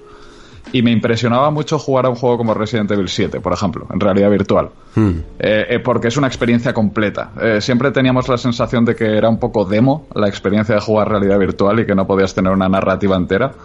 Y algo revolucionario y que podría llegar a pasar sin duda en algún momento es que alguien haga un JRPG de verdad de los pies a la cabeza con todo lo que eso implica en realidad virtual. Estamos hablando de exploración, estamos hablando de minijuegos que no vienen a cuento de nada, craftear, hablar con gente y, sentir el combate, eh, aunque sea por turnos, de hecho, porque si no, yo creo que igual te mareas un poquillo. Pero estaría chulo de pe a pa un 80 horas de JRPG en realidad virtual. Pues sí, y, sería la única forma en la que te compraría el combate clásico de los Dragon Quest en los que no se veía el personaje y solo se veía el monstruo. Exacto. que nunca me han gustado precisamente porque me gustaba que se viera ahí el personaje molando. Y, pero en realidad virtual tendría sentido que no se viera. Sí. Y de revivir una saga, eh, no está oficialmente muerta, pero creo que tengo que reivindicarlo F0. O sea, no. No sé dónde está F0, se, fue a por café hace bastante. Y es que ni siquiera nos han dado típico port choricero en consola portátil desde hace muchísimo tiempo y me encantaría ver esa saga eh, intentando importar, no simplemente el revival por el revival, sino aspirando a ser lo que fue el X en su momento o el GX en GameCube, que era pues juegos que, querían ser los reyes absolutos de su subgénero, ¿no? Por hmm. encima de Wipeout o otros juegos así. Mm, la, respuesta más oficial que te puedo dar sobre eso, que generalmente siempre ha dado Nintendo, aunque sea a través de algún representante, es que tanto F0 como en su momento, antes de Star Fox Zero, eh, se, decía, es que, que Nintendo no volvía a traer ya, ya, verás la respuesta, ¿eh? Que Nintendo nunca volvía a traer una saga a no ser que tuviera una gran idea eh, sobre ella. Lo cual me parece un poco hipócrita porque creo que hay veces que ha, hecho mm, nuevas partes, nuevas entregas de juegos que tampoco me parecían increíblemente revolucionarios y ojo, que tampoco pasa nada por ello, pero al menos no des ese tipo de, respuesta, ¿no? Y en el, claro, y en el caso de Star Fox... el, que, hace Kirby aquí entonces. Claro, o yo que sé, incluso a lo mejor un Mario Party o alguna cosa así. Pero en el caso de, Star Fox Zero, a lo mejor se puede incluso llegar a justificar con la forma esta del de la cámara interna, de cabina, con el Wimando y tal, aunque luego a la gente le dejara quizá un poco más frío de lo que se suponía. Y, y en F0, pues no sabría muy bien cómo podrían, no sé si es que no ven el público suficiente, yo creo que sencillamente es eso, que no ven público suficiente como para avivar esa marca. Mm. Y no sé, la verdad es que no le auguro de momento un futuro muy prometedor a F0, lamentablemente. Qué pena. Sí, una pena, completamente. César, ¿qué nos traes tú? Pues vamos a ver. Eh, de resucitar, yo resucitaría. No es que esté muerto per se, pero sufrió un golpe muy duro hace unos años y es la saga de Alien. Me refiero a no, no tanto el Isolation, que es un juegazo y que me parece, me parece un juego de, de terror estupendo, sino a lo que pasó con el Colonial Marines. Yo quiero mm. ver yo quiero ver las dos líneas, igual que el mundo, el universo, que ese universo cinematográfico de Aliens que, a mí me encanta. Mm. Yo quiero ver un juego de Colonial Marines como Dios manda en, en, cualquier, en cualquier consola, en PC, me da igual lo que sea, pero, pero sí que ver ese juego de, de marines coloniales que nos prometieron hecho en condiciones y, y, de la manera en que nos, que nos prometieron. Yo creo que es el es una es una es un universo que tiene, que tiene unas posibilidades acojonantes, sobre todo desde que se le mezcló con el universo de Depredador, o sea, me parece que tiene que tienes una, un universo que, que, sobre todo en, el mundo del cómic se ha expandido brutalmente. Y a lo mejor no tendría por qué ser ni siquiera marines coloniales, podría ser directamente un juego de, de colonos, de, de, vida de colonos que, que, se encuentran con los aliens y, y que tú seas el, el, equipo de seguridad que se encarga de, dar ese primer, esa primera respuesta. Pero yo creo que es una franquicia que, que el daño de Colonial Marines fue, fue muy gordo. Y yo creo que Isolation estuvo a punto de no suceder por, por eso. Y, y, que me gustaría ver porque todo lo que venga con el sello de Aliens a mí me, a mí me encanta. Hmm. Y en cuanto juego así, a ver, no es innovador porque el concepto ya existe, pero a mí siempre me, ha, me habría gustado que, que el modelo de, de Ingress hubiese funcionado a nivel global. No sé si, si lo conocéis el juego. No, estoy no. intentando hacer memoria, juego... pero no me sale. Ingress es el, el, juego anterior de Niantic, antes de Pokémon Go, que es un juego de, de realidad aumentada, que ibas ah, con tu sí. móvil y que, y que había facciones que luchaban entre ellas y que... Y a mí me gustaría un juego que combinase las dos cosas, que tuviese un juego a nivel local, que tú pudieses jugar localmente, algo así como lo que hace EVE Online, pero, pero con realidad aumentada, con el móvil, con el PC, con que hubiese parte de campaña en local, en multijugador, que tú con el móvil pudieses avanzar también tu facción en algún, en algún sentido que tuviese, que tuviese sentido. No sé, yo creo que aquí, aquí es donde a lo mejor podemos ver, ahora que ya llevamos todos un, un, un móvil en el bolsillo con bastante potencia, me parece que es un, un campo que, que, que, a lo mejor se está dejando de lado, porque siempre tendemos a pensar en el, en el formato móvil como, como el, el, cajón de los casuals y no debería ser así. Hay juegos muy, muy buenos y muy válidos en, en el mundo móvil. Y yo creo que como complemento de un juego de consola y de PC que, que enfoquen el mismo universo desde dos maneras, desde dos puntos de vista diferentes y que tengan efecto las unos sobre otros, a mí me parecería muy interesante. Sí, como una especie de Pokémon Go, pero con una continuidad en cuanto a eso, Exacto. a las facciones, a la historia, a todas las cosas que se va desarrollando en ese mundo y todo eso, ¿no? Sí, sí. Difícil, mm. muy difícil. Sí. Pero me gustaría ver algo así. Por cierto, ahora Pokémon Go, ¿qué estará ocurriendo con, con este juego? Con todos en casa. no, no, lo sé. Está, están metiendo legendarios en cada domicilio para que la gente siga jugando. es que debe de estar palmando bastante, la verdad. Ya veremos cómo, cómo qué sucede con este juego cuando termine la cuarentena. Vale, a ver, ¿qué, qué más preguntillas tengo por aquí? Eh, sí, terminamos con Javier, que tenía una última más sobre el lanzamiento, el relanzamiento de Nier Replicant. Si creemos que va a ser solo un lavado gráfico o habrá cambios jugables. Eh, he oído que era un poco tosco jugablemente. ¿Habéis jugado al Nier original? Sí. Yo no. He jugado al que salió aquí, que creo que el que sale. Sí, el Gestalt, que están ¿no? rehaciendo, exacto, el que están rehaciendo fue la versión de Japón, lo cual se agradece poder jugar algo eh, diferente. Pero he leído que sí, que hay cambios eh, mucho más allá de un lavado de cara, que han incluso regrabado líneas de diálogo que sonaban un poco churreras y cosas así. Yo no sé muy bien, no me, no me he enterado de nada de, de, los cambios de este remake, no sé, o, de, o remaster. Me parece que era en el fondo un poco remaster, pero con ciertos toques, como dices tú. Pero en cuanto a lo tosco que sea jugablemente, eh, tampoco sé si habrán añadido mucho, por lo menos, algo que le... Se quiero decir, no va a ser un lavado de cara que lo convierta en autómata. Eso no, no lo creo, ¿no? No, lo dudo bastante. Creo que sí que arreglarán ciertas cosas a lo mejor de rendimiento y de caídas de frames que podían pasar en algún momento, mm. pero se habla mucho de lo tosco que era Nier y a mí, a ver, por supuesto que, que está muy por debajo de, de, Automata, que al final es un juego que diseñó la parte del combate Platinum, que a quién mejor estudio que pedirle eso, pero a mí se me, se me, me iba bien, no sé, o sea, no tenía un problema real con con ningún aspecto técnico del juego de una forma grave, sino que era más el este juego es tan raro que siento que soy la única persona jugándolo en Europa ahora mismo. Sí.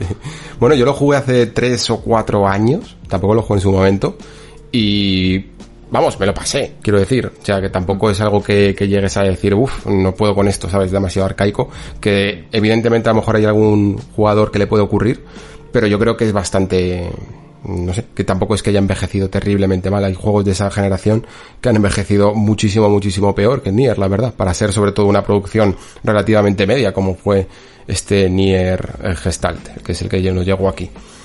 Vale, pues si hubiera estado Pérez, seguro que tendría más cosas que decir, pero como no ha podido al final venir a su nueva saga favorita. Seguimos entonces con la siguiente pregunta, que es de Dami, Dami 1977. Dice, llegué a la PlayStation 4 un poquito tarde, hace unos tres años, y llegué de la mano de The Last Guardian, juego al que he regresado una vez más durante este confinamiento y me parece una de las grandes experiencias que he tenido durante este tiempo. Mi pregunta es, ¿qué opinión os merece el juego ¿Y qué sabéis o qué nos podéis decir acerca de lo nuevo que debe aparecer de Fumito Ueda? Eh, muchas gracias a todos, gracias Alex por seguir con tu fantástico trabajo en el Nexo. Pues gracias a ti, Dami. Eh, The Last Guardian, eh, ¿habéis jugado a The Last Guardian? Imagino que... Sí, yo sí.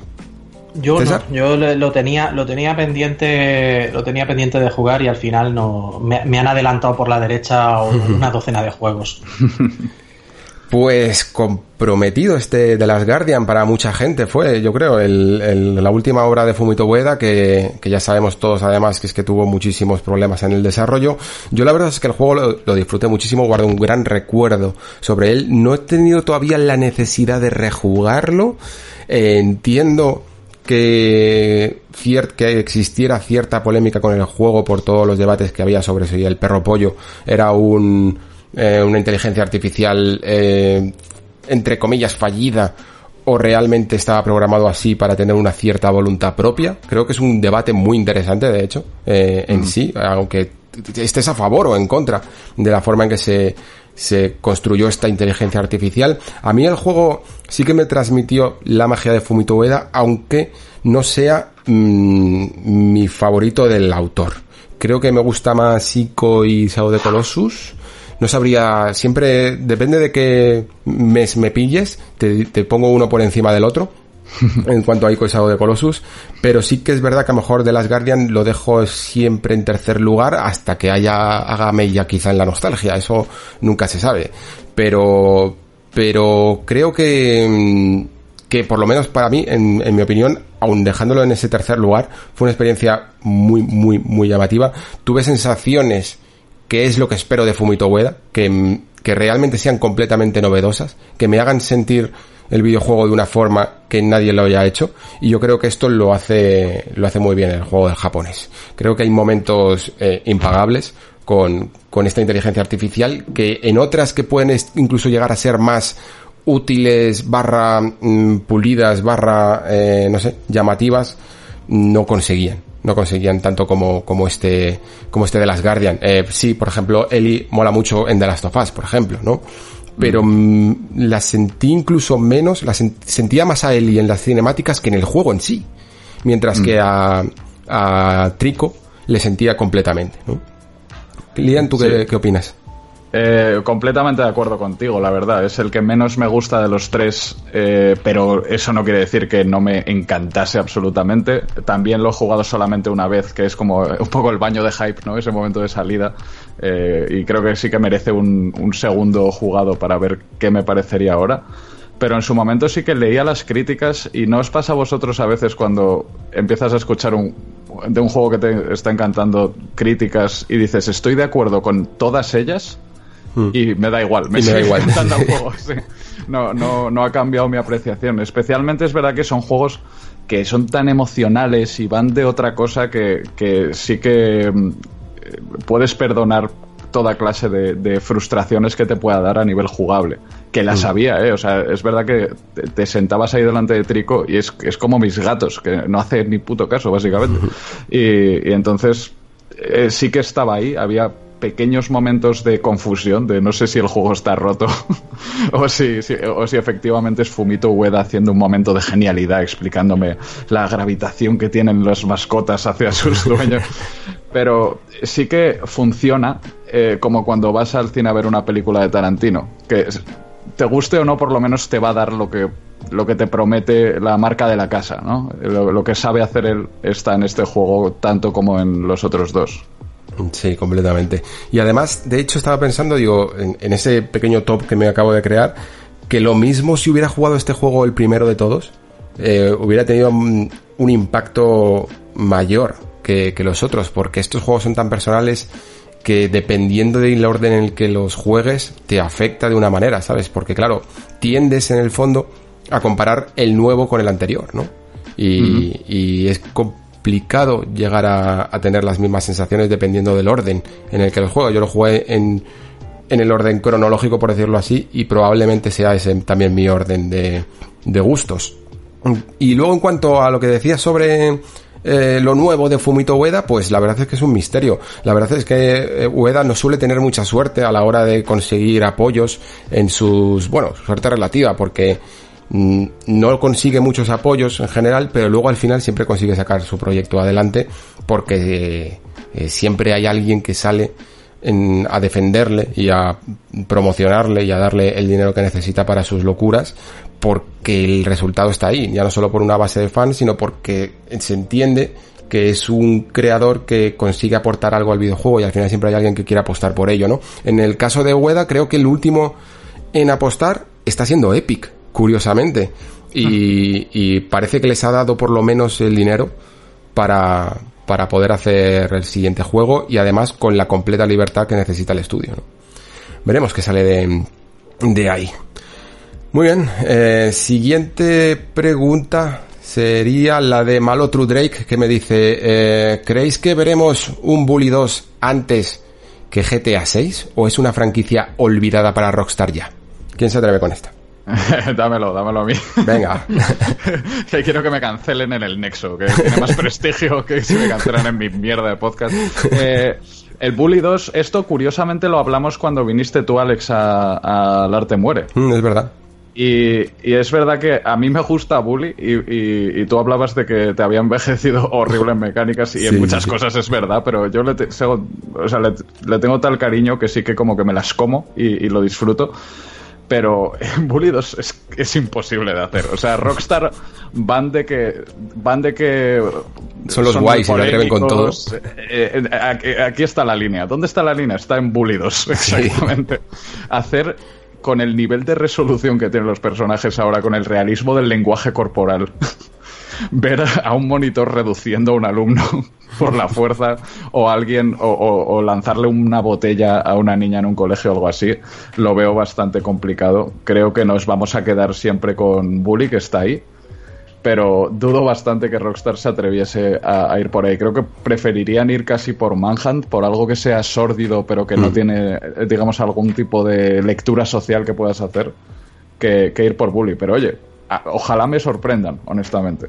Sí, sí, son, son malos tiempos para la anticorrección sí, política. Yo, es que ya no es solo para la anticorrección política, es lo que dice Liam. O sea, un Manhunt eh, nuevo creo que colaría, pero un bully nuevo no. Uh, y um, incluso si lo, ya aparte de la estética que sea más o menos realista y que lo, o que, que hicieras diseños rollo cartoon o, como lo quieras hacer para que no se, para que no parezcan personas, yo creo que no, no cuela. O sea, es, es una temática que ahora mismo no, no podría colar de ninguna de las maneras.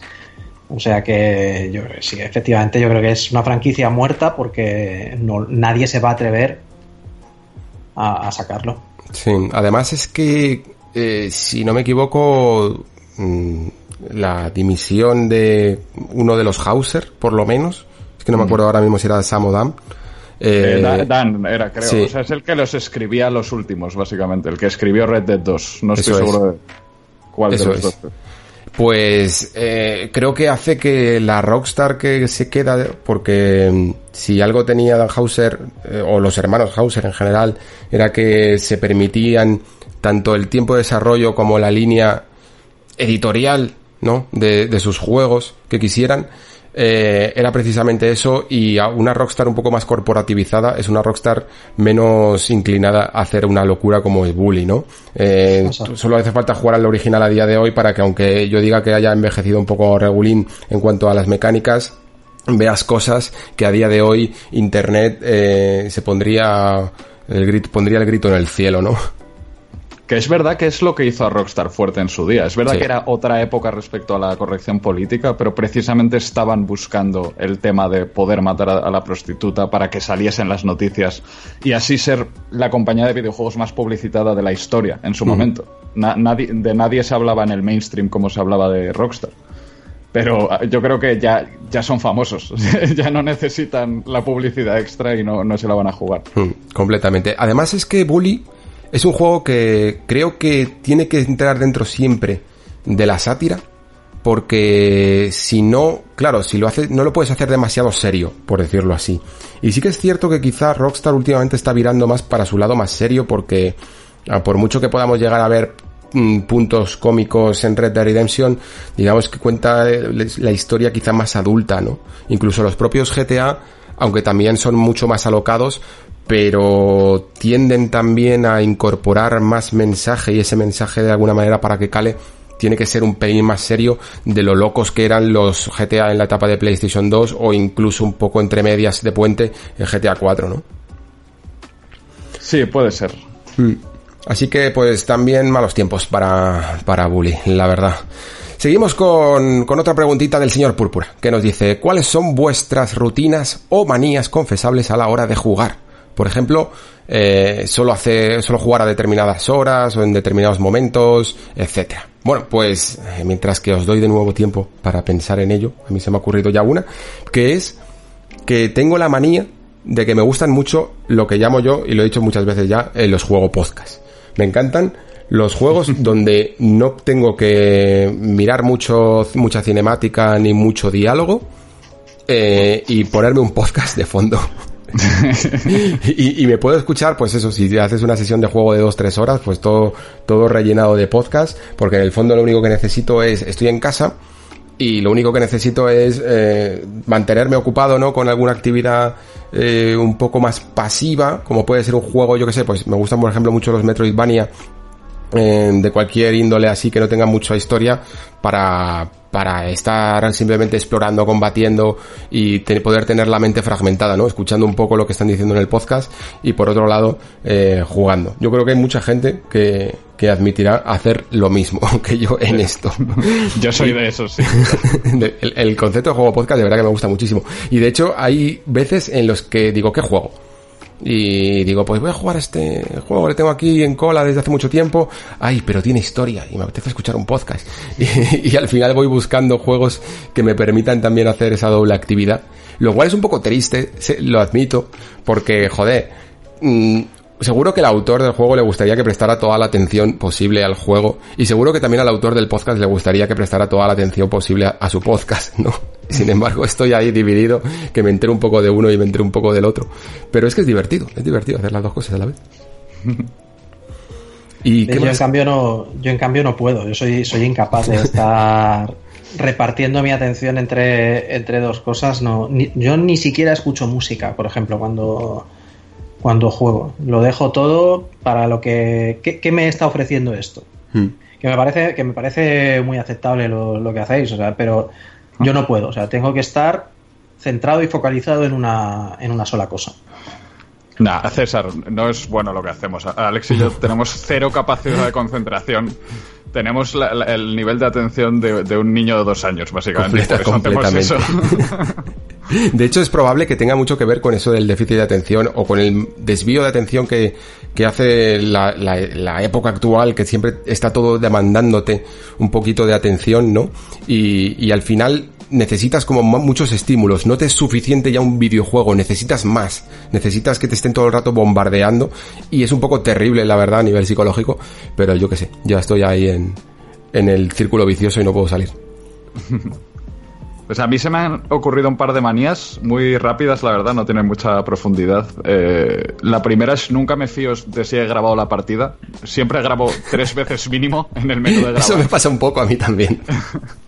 Pero eh, supongo que todos tenemos algún trauma, ¿no? De haber tirado seis horas de juego, de, sesión de juego. Sí, sí, sí. Y, mm, y la otra, joder, se me ha olvidado. Espérate.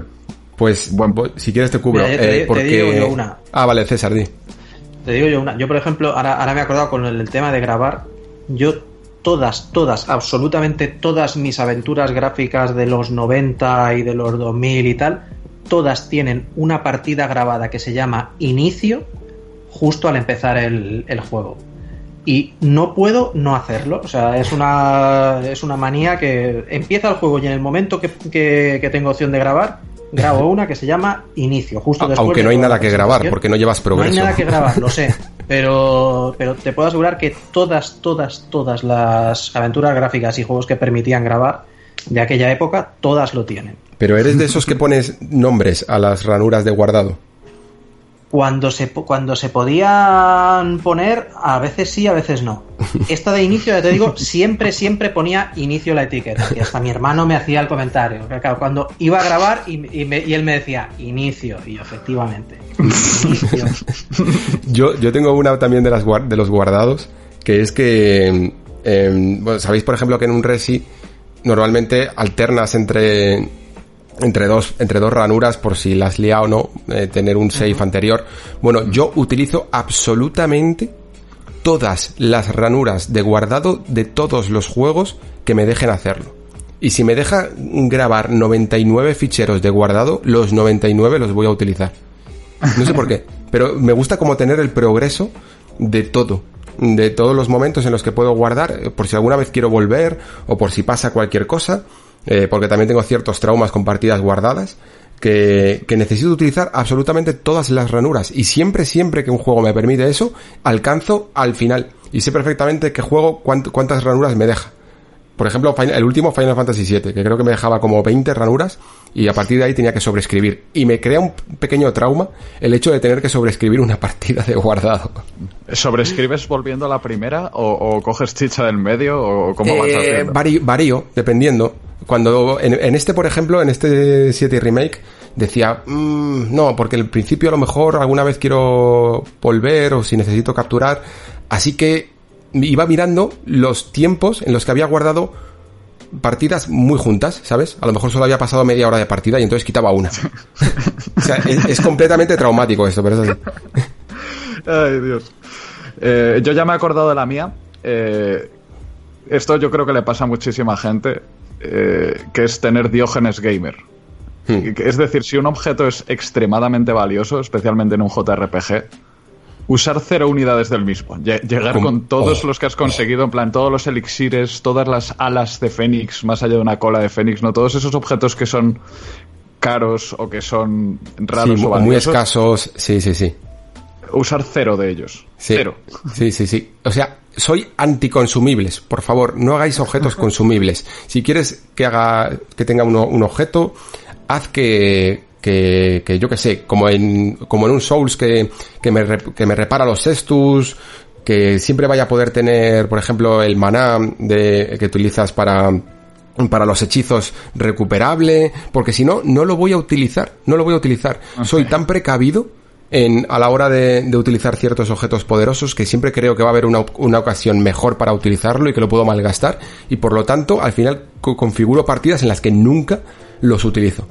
Sí, de hecho, te, te estropea un poco la experiencia final del boss final porque eres virtualmente inmortal para cuando llega ese momento que es cuando decides usarlos. Correcto, correcto. Joder, y esto me pasaba en, por ejemplo, en los Devil May Cry, la última vez que, que rejugué al Devil May Cry 3, que no utilizaba en absoluto ninguna estrella eh, de vida ni, ni nada. No, no utilizaba, era como en plan, no, no, no, prefiero eh, reiniciar partida y guardarme la estrella para el momento en el que la necesite. ¿Qué pasa? Que mi última, siempre me hago muy bueno en Devil May Cry, juego bastante bien contra todos los bosses, menos contra Virgil, porque con Virgil no tengo freno. Utilizo absolutamente todas las estrellas que tengo guardadas de toda la partida y simplemente me voy curando con pociones, pociones, pociones, pociones, aguanto su daño y le voy, y le voy matando. Y juego terriblemente mal contra Virgil, siempre. A mí me pasa eso de, guardarlo todo hasta el punto de que en algunos juegos, supongo que os habrá pasado, que armas, armas o consumibles que eran potentes en el momento que te los habían dado, al final dejan de serlo porque has avanzado tanto que ya no tienen que ya no te sirven para nada. O sea, tú mismo te los has convertido en chatarra por no usarlos. Y luego otra cosa que, que supongo que, que no sé si os, que, que- que os pasará, que, pero que sí que le pasa a mucha gente, es lo de tener que comprar los, los consumibles en múltiplos de 5. esa, no me, esa no me Buah, pasa. ¿Por qué múltiples de 5? Yo tengo que tener en el, en el inventario, tengo que tener 5 pociones o 10 pociones. No puedo tener 17 pociones. Sí, a mí me pasa exactamente igual, sí, sí, sí. Eso ya si, roza el si toque. tengo 17, o, o guardo o, o consumo dos o compro tres. Pero 17 no pueden ser. Hostia, no, no lo había pensado esa, es buenísima, buenísima. Y eso, y me consta, y me consta que no soy el único, aparte de Liam, que me parece que, que es, que es una es una manía que tenemos mucha gente. Pero ¿por qué- Hasta que por llegas qué al cinco? 90 No, lo- no lo sé, no sé. O sea, hay gente que también lo hace con, con pares e impares, que solo puede tener pares o múltiplos de 10, pero para mí es el 5. O sea, 5 está bien y 10 también. Pero a menos que sea, hombre, si es un objeto súper raro, pues te tienes que joder y te quedas con 3. Pero. O si, el, o si el inventario te deja solo te deja llegar a 99, pues, pues vale, es otra, es otra excepción que puedo aceptar. Pero si no, tiene que ser eso. O sea, que Ya. tengo 17 pos- pociones y que encuentro una tienda, compro 3. Yo creo que te ayuda visualmente a ver qué objetos tienen mucho valor y cuáles no. Porque ves Mm. tu lista de objetos y ves que tienes 50 pociones, 50 colas de fénix, 50 antídotos, por ejemplo. Pero Claro, pero tienes como al final no los 7 consumes elixires. y luego al final no los, no los consumes de todas formas y no sirve para nada. Toda la parte lamiéndose las heridas. Qué buena, no, no, la, había, no la había escuchado esa. Yo, tengo una, una última que, que es casi una confesión y es que mm, no me gusta mucho jugar en cooperativo a juegos con historia. ¿Por qué? Porque en general cuando juegas con alguien en cooperativo estás hablando con él y al final no me concentro en la historia del juego. Y esto, eh, en el fondo, es un poco contraproducente con lo que decía, o sea, contrario a lo que decía de los juegos podcast. Pero es que cuando el juego sí que tiene historia, me gusta más estar concentrado en lo que, en la secuencia cinemática, y no me gusta que mi compañero esté, bueno, ¿y qué tal ayer? No sé qué, o... Y yo, ¿te puedes callar, por favor? Que quiero ver qué está diciendo Wesker. o lo que sea, ¿sabes? Estaba pensando justo en Resident Evil 5 y para mí fue una buena experiencia porque con quien lo jugué era tan fan loco de la saga como yo y era como silencio sepulcral en cada escena de vídeo, respetando el lore, eh, preguntándonos cuándo se va a poner bien mecánicamente. Sí, sí, sí. O, o yo qué sé, o juegos incluso en los que. mm, tipo a lo mejor Destiny o cosas así, en los que al final siempre tiene que haber alguien que tire un poco del carro. Y es como, es que a mí me gusta explorar a mi manera, ¿sabes? Y si te tengo que seguir, pues no me estoy divirtiendo. Entonces, pues me cuesta, me cuesta un poco ahí em, jugar en equipo, cuando hay sobre todo juegos con historia, la verdad, lo reconozco. Muy bien, ¿alguna cosilla más por ahí? Pues Yo estoy no sé, bien. a bote pronto no se me ocurre nada. Muy bien, pues pasamos a las siguientes preguntas. Bueno, las siguientes tres preguntas que nos manda el amigo Rubes, que dice, después de Andrómeda, Mass Effect Andrómeda, y teniendo en cuenta la situación actual de BioWare, ¿cómo veis el futuro de la saga Mass Effect? Eh, ¿Creéis que habrá otra entrega, un remake remaster de la trilogía de Shepard? ¿Qué os gustaría más? Uf, buena pregunta. Eh, o sea, remake o más bien remaster de la trilogía creo que es raro que no haya pasado ya porque está ahí, ¿no? Y, y es que existe el, en sí la trilogía en la pasada generación. Eh, pero, pero yo creo que es salvable la saga. Eh, Esto lo hablaba mucho con amigos cuando salió Andrómeda que fue un a, a mí me pareció un, un juego muy decepcionante la verdad fue uno de los chascos más grandes de esta generación para mí pero el universo está ahí las razas están ahí o sea la parte difícil que no se le puede ocurrir a nadie salvo a las mentes brillantes que abandonaron BioWare ya eh, salvo Casey Hudson que, que volvió eh, ya están establecidas, lo que necesitas es gente que te escriba una historia muy divertida, ¿no? Muy competente y puede que no sea lo que, lo que fue antaño, pero sí que sería una experiencia súper positiva ver un nuevo Mass Effect o incluso intentar hacer una nueva trilogía, ¿no? Que te cuente, pues, quizá algo un poco más bajo en tono, ¿no? No los segadores que, que digamos que es poner el listón muy alto a nivel de contar una historia, sino contarte, pues, yo qué sé, la vida de unos piratas espaciales en la galaxia, ¿no? Y tienes tu crew y les pasan cosas. Eh, Yo, yo jugaría a eso, sin duda. Claro, yo el problema que veo es precisamente lo que decías, Liam, de que se ha ido mucha gente de, de los, que, de los que podían dar una, una respuesta interesante a, esa pregunta, ya no están. Y entonces, ¿quién se va a poner con esto? Y luego, pues, que BioWare no pasa por su mejor momento, yo creo que es obvio. No lo sé, es, es complicado y es una pena porque es una saga que, que merece continuación y ojalá hicieran lo que tú dices. Yo creo que a muchas sagas que, que están que, que, se han arrinconado ellas solas porque se han metido en, en pues eso, en una en una carrera en una carrera armamentística de, de, de, de misiones cada vez con, con, mayor importancia de salvar este planeta, ahora salvar el mundo, ahora salvar el universo. Ya no hay más. Entonces la, la única solución es ir a, a, buscar tu Mandalorian. Esa es la, es, yo creo que es la solución que, que tendrían que utilizar estas, estas sagas para, para poder evolucionar. Sí, yo creo que el siguiente Mass Effect ya está en desarrollo y no es que lo digo porque tenga ninguna información insider ni nada, creo de verdad que se está haciendo. Eh, creo también que para calentar motores vendrá acompañado de un re, una remasterización de la trilogía completa con todos los DLCs porque la verdad es que es una lástima el tratamiento que tiene una trilogía de las más queridas de la anterior generación que a día de hoy es un poco compleja de jugar porque incluso si te falta algún DLC, comprarlo a día de hoy es casi con, tienes que comprarlo a precio completo, eh, no puedes mm, compatibilizarlo todo con las consolas. Mm, es un poco desastre la forma en la que está eh, tratada la, la, trilogía y también viene en parte porque EA en su momento no estaba en absoluto interesada en hacer remasterizaciones de sus juegos, pero poco a poco parece que ha levantado un poco la mano, se ha visto con juegos como Burnout Paradise y no sé si alguno más. Y creo no, que... No. ¿El qué? No, y eso es todo, empezaron ah, con mucha y eso ilusión es todo. y ahí lo dejaron. sí, sí. Pero espero que al menos se sirva de precedente para que algunos juegos como, a mí me encantaría que tuvieran un tratamiento remasterizado como Mass Effect o Dragon Age Origins, ¿no? Y en el caso de Andrómeda, eh, yo creo que lo que ocurrió fue que un exceso de confianza por parte de Electronic Arts de que esta saga era tan hardcore eh, para gente muy entusiasta que iba a comprar cualquier cosa, que por ello entonces incluso podían dársela a una especie de pseudo equipo B de, de Bioware que ni siquiera era el que estaba, o sea, dividir Bioware para poder eh, duplicar sus juegos y dividir los esfuerzos y creo que no funcionó.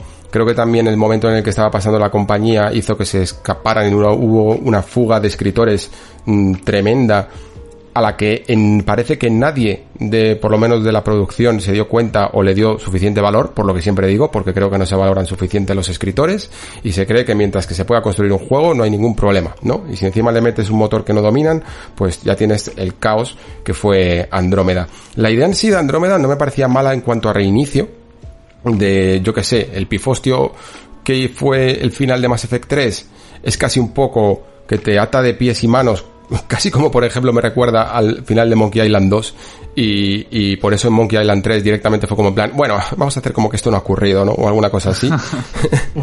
y por tanto creo que, que el Mass Effect que venga a continuación, aunque no sea en la galaxia de Andrómeda, que probablemente no lo sea, ni tenga ninguna continuación con este juego, sí que se sentirá también como un reinicio, ¿no? Un reinicio de, la saga de la historia, de en plan, bueno, sabes, ten, tenéis la base del original, pero no tenemos por qué hacer más que ciertos homenajes a ella y no hace falta continuar esa, esa historia en sí.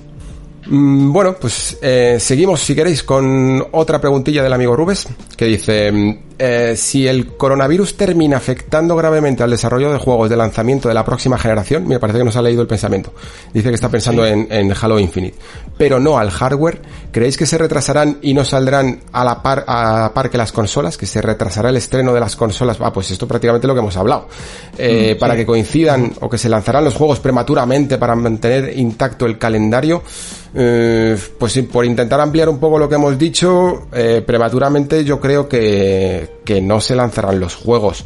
Eh, los juegos son los que más afectará probablemente el desarrollo porque digamos que ciertas mm, yo creo que en cuanto a componentes de las nuevas consolas más o menos ya está bastante infilado, no parece que esté afectando mucho a la, a la producción física de las consolas, que por cierto tendría que comprobarlo ahora, pero yo creo que las fábricas de producción en su momento eh, las tenían en, Japón, luego las llevaron a China, yo no sé si las volvieron a llevar a Japón, ahora Japón parece que está entrando en un periodo de confinamiento y no sé si de alguna manera eso puede llegar a afectar, pero yo creo que en general eh, la producción ya está más o menos en marcha. Y en cuanto a los juegos, lo que hemos dicho, sí que creo que eh, va, se va a notar, se va a notar un cierto impacto en sus desarrollos, porque sí que todo el trabajo humano se, se ve mermado por, por lo que está ocurriendo con el coronavirus. Probablemente quizá a lo mejor desde la perspectiva española no sea la mejor, la que llevamos más tiempo de confinamiento que otros países. También veremos cómo influye esto, sobre todo en el desarrollo americano, ¿no? Eh, Estados Unidos es el país que más está eh, viéndose afectado por esto, aunque tiene un, un confinamiento relativo, porque hay un poco de libre albedrío al parecer. más, suave, más laxo. Sí, bastante, bastante suave. Mm, y no sabemos muy bien cómo afectará, pero yo estoy seguro de que vamos a ver unos cuantos retrasos que aunque no lo parezcan porque no son juegos anunciados, todo lo de nueva generación no sabemos ni siquiera los nombres, con lo cual no sabemos las fechas, pero se va a sentir el retraso, se va a sentir un poquillo. ¿Alguno quiere expandir un poquito mm, este tema? Eh, mm, no sé. Yo creo que ya más o menos lo hemos lo hemos dicho lo hemos dicho todo. O sea, yo creo que al final, a modo de resumen de lo que hemos comentado antes, lo que decía Liam de si si el retraso de los juegos es, es de un par de meses, pues es posible que las consolas se queden en su fecha de lanzamiento de origen. Si se fuera más, pues ya veríamos. Yo lo que yo apostaría por, por un retraso, pero tendría que ser, y eso es muy difícil, llegando a un acuerdo tanto, tanto Sony como Microsoft, que no, no, no termino de verlo. Muy bien, pues última pregunta del amigo Rubes que dice, sobre Elden Ring, ¿creéis que apostará por volver a evolucionar el sistema de combate como pasó con Bloodborne Sekiro? ¿O será algo más continuista con la saga Souls? Yo creo que el combate o sea, es, pura especulación, pues sabemos muy poco, pero o, nada, de hecho. Pero eh, el combate lo veo más tradicionalista en cuanto que han, vendido más el rollo RR Martin. Hmm que, enseñarte, digamos, a gente atacando, por así decirlo, en, los trailers. O en el trailer, creo que no hemos visto más que, el oficial, el primero. Hmm. Entonces me imagino que, narrativamente es donde quieren ir a hacer daño esta vez. Sí. Em, sobre Elden Ring, yo creo que esta vez no vamos a notar tanto renovación quizá en el combate, que evidentemente alguna cosilla tendrá, como en todo lo que hay alrededor del mundo, todo lo que tiene que ver con el propio mundo en sí y cómo ese mundo se comporta con respecto al jugador. Ya no solo con la idea que decía antes de, de la inteligencia artificial, que, que oye, que a lo mejor también, sino en cuanto incluso a la posición de los enemigos en el mapa la forma en la que estos enemigos pueden llegar a deambular por un mundo abierto y encontrártelo en situaciones completamente distintas, esa forma que muchos juegos parece que están abriendo tipo Breath of the Wild, en el que a ciertos jugadores les pasan ciertas cosas en lugares distintos, en momentos distintos, de formas distintas, creo que se puede llegar a dar en el combate del Elden Ring y en las situaciones que vivamos en el Elden Ring. Eh, la forma incluso en la que encaremos ese mundo abierto y cómo lo exploremos y cómo Em, a lo mejor algún jugador decide ir a una zona antes que otra, aunque no sé hasta qué punto esto puede llegar a estar constreñido. Creo que es la verdadera innovación del juego, más allá incluso de lo que podamos llegar a ver en el combate, que evidentemente creo que no va a renovar más allá de... Bueno, quiero decir, eh, que va a seguir, por ejemplo, con, con el estilo tradicional de fijar a un enemigo, eh, ir un poco bailando con él, de una manera más defensiva u ofensiva, pero que aunque tendrá sus cosillas, seguro, porque parece que vamos a ir como adquiriendo ciertos poderes de, de cada localización a la que nos encontremos o nos enfrentemos a su rey o a quien sea que guarda la localización y que nos abrirá puertas para ir a otros sitios, eso también nos abrirá opciones en el combate, seguro. Pero tampoco veo tanta evolución, por lo menos no me da en la nariz, tanta evolución como con Bloodborne o Sekiro, y más bien tiene que ver con eso, ¿no? Con el terreno de juego en sí.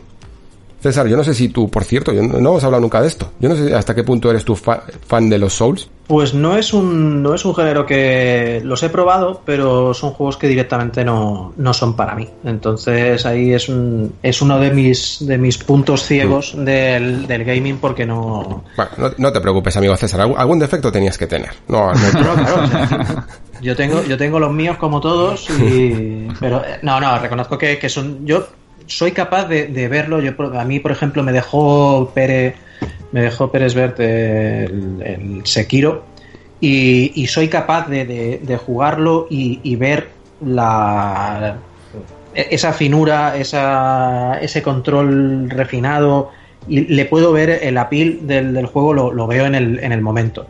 Lo que pasa es que es un estilo de juego que a mí no me, que a mí no me encaja, pero es, es un juego que son juegos que les veo mucho mérito y como comentábamos ya hace un rato, que han, que han marcado, que han marcado la generación para, para bien. Muy bien, pues a ver si este Elden Ring de alguna manera consigue que te sumes al carro de los loquitos de Front Software. Seguimos con Zucker, que nos dice, buenas, aunque ya sé que en alguno de los podcasts ya habéis hablado algo del tema de la procrastinación en los videojuegos, me gustaría que entrasteis un poco a, valorar este tema, ya que la mayoría de oyentes ya tenemos una cierta edad que pasa de la treintena y obligaciones familiares y laborales que nos dejan un poco tiempo para nuestro ocio del videojuego. ¿Cómo hacéis vosotros para focalizar la atención en uno o dos títulos? A mí hace años que me resulta muy difícil, también de un tiempo aquí me pasa con las series y prácticamente con todo el ocio, que ya que la avalancha de oferta me deja algo congelado. Y muy pocos juegos consiguen engancharme al nivel de no poder soltarlos. En estos años se puede contar con los dedos de una mano.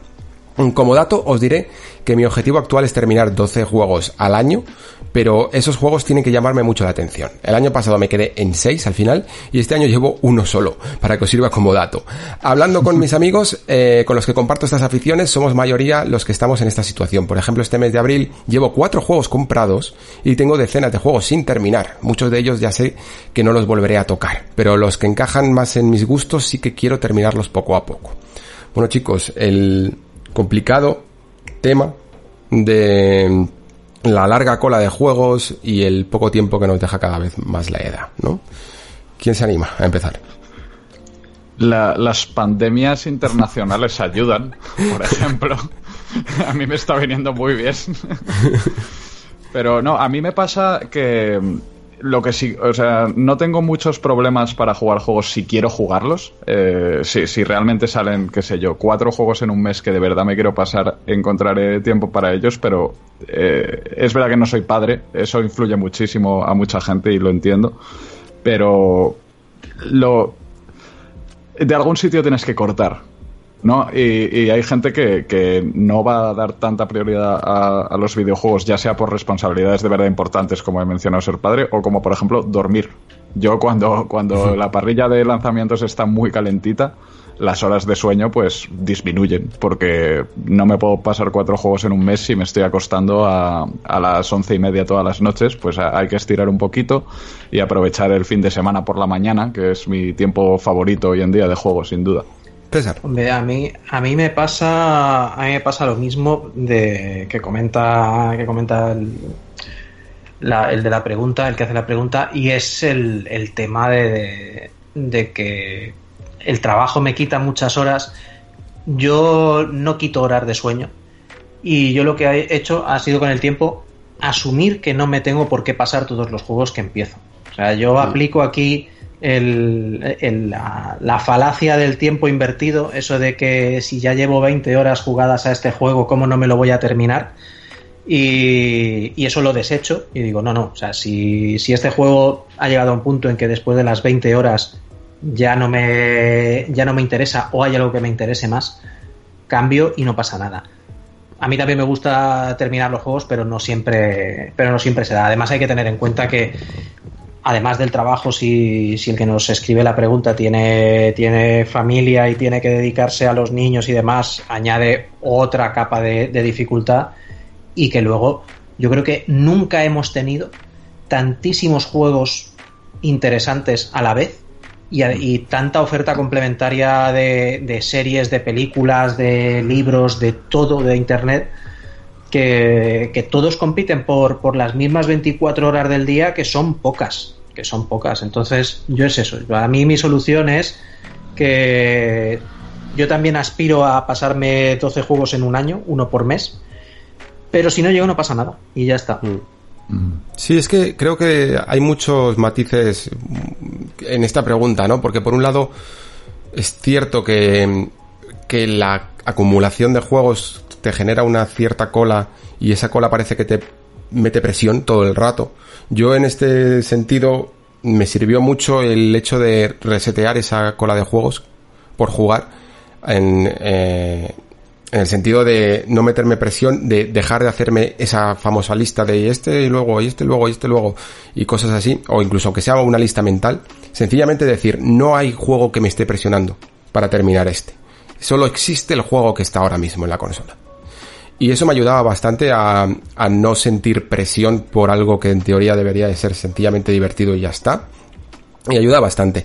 Luego también está la cuestión de, del poco tiempo, que eso es, yo, vamos, digamos que soy un caso especial porque como me dedico a esto, pues digamos que tengo más tiempo para jugar a cosas que me interesan, ¿no? Pero son sencillamente, yo creo que es normal, es, sacrificios que tienes que hacer porque mm, por mucho que nos sintamos que nuestra identidad en cierto sentido sea la de jugador de videojuegos, tenemos más identidad que una sola, tenemos que dedicarle más tiempo a otras cosas que hemos decidido, como bien sea formar una familia, en el caso de algunos, o, hacer deporte en el caso de otros, por ejemplo, y tienes que equilibrar y además ese equilibrio me parece que es saludable. Eh, y en el caso también de... ¿Cuál era la otra parte que estaba pensando?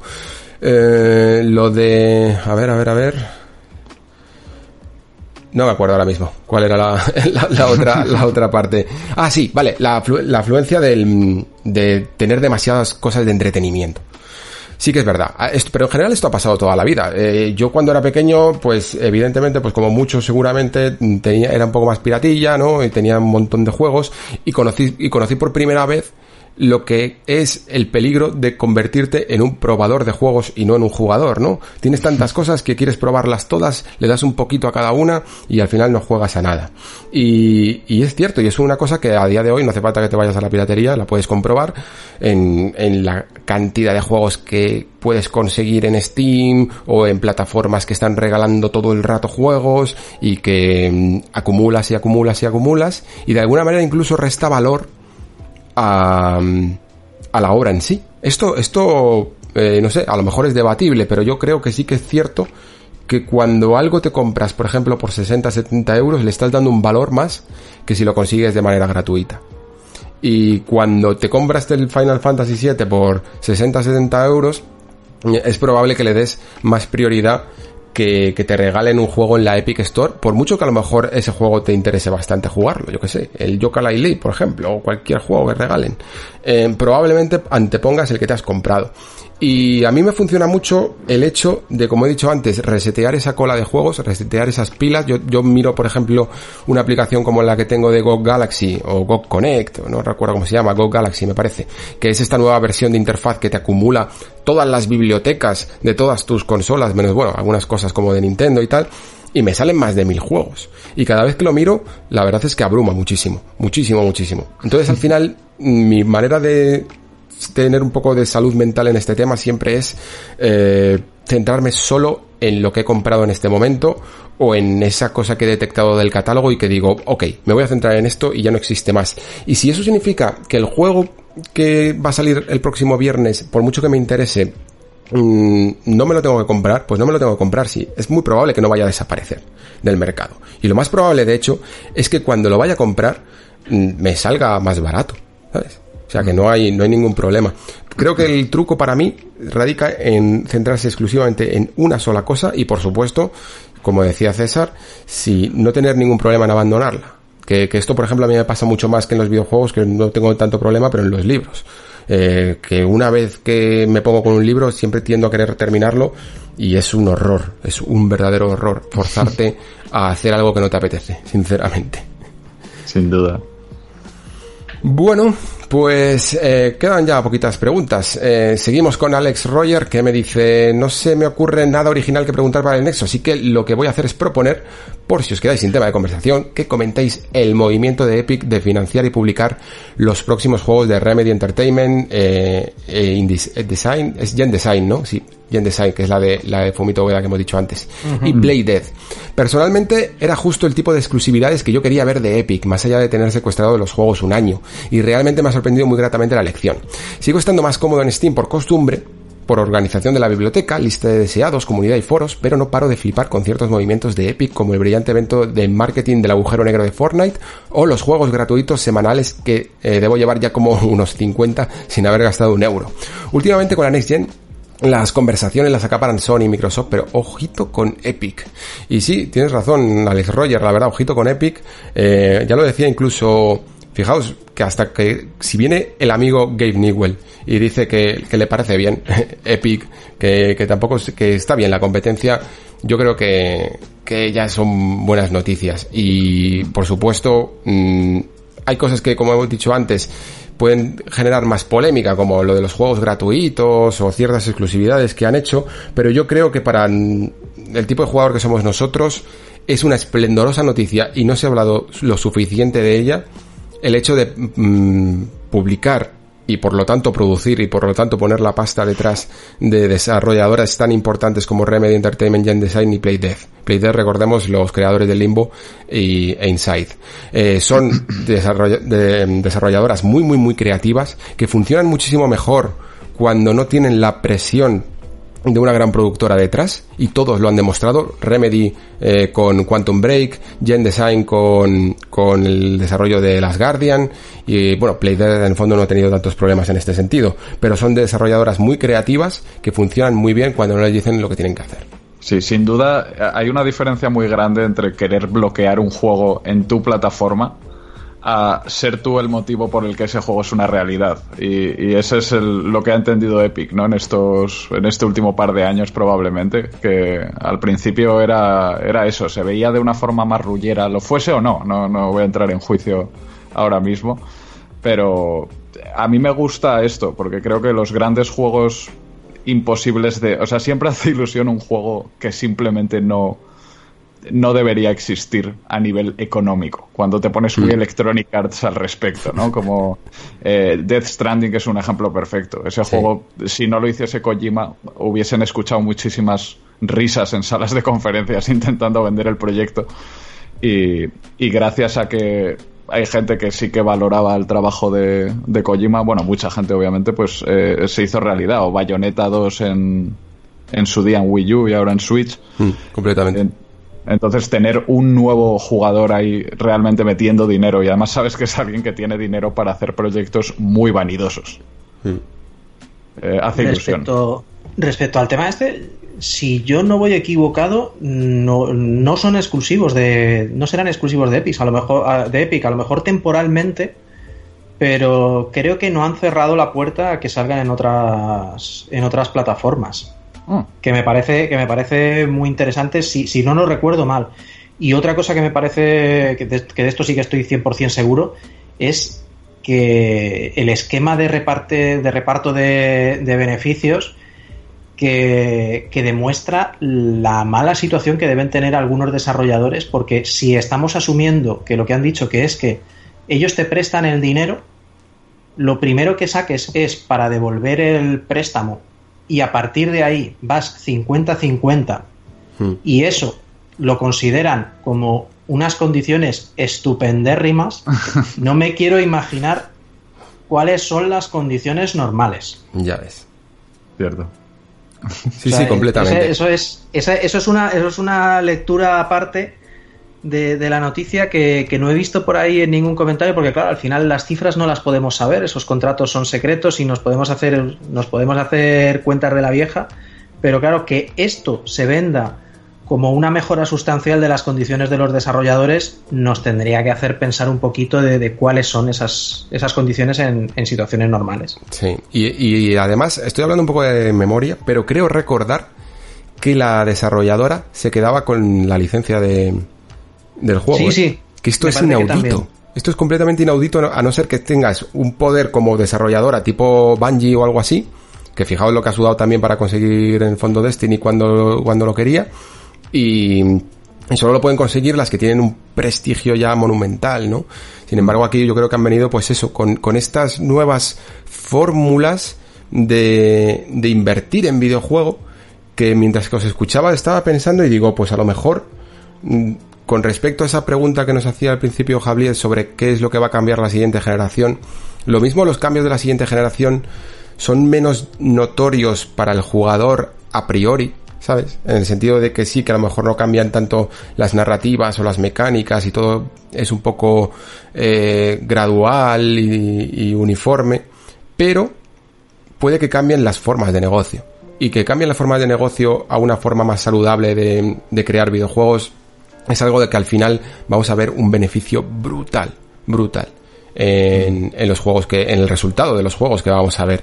Y yo creo que esto es una buena prueba. Si, si damos libertad a desarrolladoras que tienen gran ingenio para hacer lo que quieran, eh, vamos a salir beneficiados. Y la prueba de ello, por ejemplo, la tenemos en Ninja Theory. Ninja Theory siempre fue un, un estudio completamente necesitado de una inversión grande y de un, de una gran producción y de alguien detrás que al final les ofrecía la licencia o les eh, decía lo que tenían que hacer, ¿no? Les ofrecía un proyecto y ellos directamente lo hacían bajo unos ciertos términos y en el momento en el que se arriesgaron al capital riesgo, que, que es algo muy jodido, muy, muy, muy jodido, y para hacer exactamente lo que querían, pues les salió, les salió bien la jugada, que no tiene por qué siempre salir, ¿no? Y tener un colchón de alguien que, que, te obligue a no pasar por capital riesgo, sino, sino que te diga, oye, mira, yo te lo produzco, pero lo único que quiero es tu creatividad, pues joder, ojalá eso moviera el mundo, ¿no? Totalmente. Hmm. Muy bien, pues ya casi estamos terminando. Quedan tres rápidas preguntitas. Eh, una de, a ver si lo leo bien, Camarenael, que dice, quiero preguntar, ah no, Camarena, perdona, es que se me, ha, se me ha juntado con otra cosilla. Camarena, que dice, quiero preguntar cómo veis la realidad virtual después de Alex. Eh, ¿Creéis que va a volver a hablarse de ella, eh, como se hacía antes? ¿Creéis que PlayStation 5 también apostará de una manera contundente por la realidad virtual en la nueva generación? ¿Qué creéis, chicos? Mm, PlayStation a lo mejor, pero el resto va a depender de cosas puntuales como Valve, que ahora ha decidido meterse. Creo que necesitamos cinco o seis cosas de este tipo para que la industria en sí se anime en total.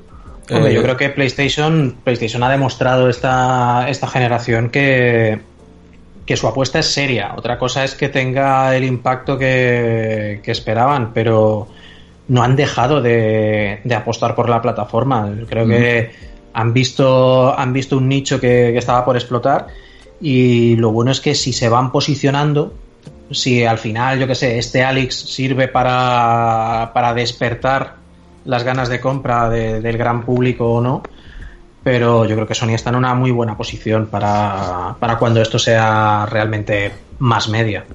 Mm. A ver, estoy de acuerdo en lo de que se necesitan cinco Alex, no vale con uno, porque... Uh -huh esto puede llegar a ser pues algo que se quede ahí como un rara avis y, y, ojo que yo soy usuario de realidad virtual de varias plataformas quiero decir que, que, conozco que existen muchos juegos que sí que es cierto que a lo mejor no se dan tanto a conocer ni se habla tanto de ellos y que y que tienen buen buen nivel, ¿eh? Como, yo que sé, Boneworks, eh, Loneco, eh, Asgard, ¿cómo, es, ¿cómo era este? Asgard Guraz o algo así, tienen un nombre un poco raro. Eh, hay muchos que, que están tanto en, en Steam, en Oculus Store y por supuesto también quizá algunos más conocidos en, en PlayStation VR, pero, pero digamos que está creando como su mundo paralelo. De momento, yo no termino de ver que, que, que haya arrancado del todo por Alex, pero sin embargo sí que es cierto que, por ejemplo, en mi entorno, por lo menos cuatro personas se han comprado unos, una VR para jugar a Alex. Pero es claro, ese es el poder de un solo juego. Gracias a ese juego descubrirán más juegos de realidad virtual y eso está muy bien. Eh, evidentemente de eso va la cosa. La cuestión es que sí que creo que necesita haber más Alex eh, para que se para subir un poco ese desarrollo a otro nivel. ¿Cuántos estudios se lo pueden permitir? Pues probablemente pocos como Valve, ¿no? En cuanto a PlayStation 5, no sé si os habéis fijado en el mando, pero claro, el mando eh, ya no tiene la luz frontal esa que tenía, la que, esa que odiábamos todos. Ahora la tiene como detrás de, del touchpad y eso hace que la PSVR, por lo menos la de PlayStation 4, no, no creo que pueda llegar a ser de la misma manera compatible con, con PlayStation 5, porque esa luz servía por lo menos de referencia para los juegos que utilizaban DualShock eh, con la cámara, ¿no? La, la, luz que tenía frontal la reconocía y funcionaba. De la misma manera que, por ejemplo, los PlayStation Move, pues la parte esa de la pelota esa de luz era la que reconocía el, el juego. Eh, entonces, pues lo lógico sería que si quieren apostar lo hicieran con otro con otro con otro casco, pero también surge la pregunta de qué ocurre con toda la gente que ya se compró un casco, ¿no? Que, que no era precisamente barato. ¿Les obligarán a comprar otro casco? Eh, ¿Conseguirán a lo mejor una nueva manera de compatibilizar tecnologías, a lo mejor que te funcione el casco antiguo, pero ya no requieras de PlayStation Move o del mando anterior y de la cámara.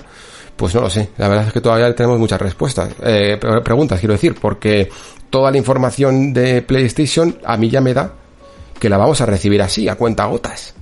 Porque es que tienen la, estrategia de marketing más extraña. Ojo, yo no digo que, que sea equivocada, porque la, ahí está la evidencia de que cada vez que dicen cualquier chorrada, desde el logo igual, eh, mueven un montón, un montón de, de impacto en, en Internet. Y, con el mando ha ocurrido exactamente lo mismo. Cada entrevista que sale, sale Mark Cerny, eh, hacen una exclusiva con Wire. Entonces, lo mismo en algún momento se dedicarán a hablar de la realidad virtual. No sé si antes o después del lanzamiento de la consola. ¿Alguna cosa que añadir? No, no. Vale, parte no.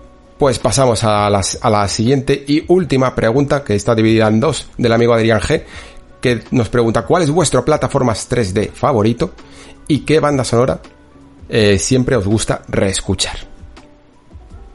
Hmm. Plataformas 3D favorito, yo creo que aquí tendría que, que pensar en si evidentemente entran los Mario, porque si entran los Mario, yo directamente pues te digo Super Mario Galaxy 2 y hasta luego. Aquí cerramos el debate. Pero, pero si incluso si no pusiera los Mario, me gustaba mucho también el estilo de, de Prince of Persia a las arenas del tiempo. Me, gustaba muchísimo y como he dicho antes me gustaría que volviera a la saga y, y, principalmente porque me gustaba mucho la forma de construir plataformas en 3D, la verdad. Muy muy guay. O sea, a mí eh, eh, es Galaxy 2, sin duda. Eh, ese es mi juego de plataformas en 3D favorito de largo. Siempre está el debate de toda la vida del 1 y del 2. Pero hmm. me encanta ese estilo de nivel tras nivel y juego de podcast, ¿no? Que decíamos antes, Alex. sí, sí, sí. Ni siquiera tiene diálogos tipo Mario, ¿sabes? Para entretener. Perfectísimo. Para cuando vuelva a salir ahora en Switch, un juego podcast maravilloso para repetir. Sí. Pues es, la verdad es que me pilláis. No es un género que, que suela consumir mucho. Pero. No sé, ¿el primer, el primer Tomb Raider lo consideraríamos un juego de plataformas? Porque, porque cuidado, ¿eh? Los, primeros Tomb Raider tenían más de plataformeo y de, y de afinar con los saltos que. Completamente, ¿eh? O sea, Tomb Raider 1. que... el, el, concepto de aventura, en el fondo, no deja de ser una amalgama de plataformas, acción y puzzle, ¿no? Y sobre todo puzzles enfocados a las plataformas. Y yo creo que lo que más, de todo lo que más destacaba era precisamente las plataformas, ¿no? Porque a eso sí que les, a eso sí que les dediqué eh, horas sin fin. A esos, a esos dos primeros Tomb Raider de, PC. Mm. Y banda sonora, pues probablemente la banda sonora que más me gusta reescuchar son las de Persona. Eh, son las que más suelen volver a rular.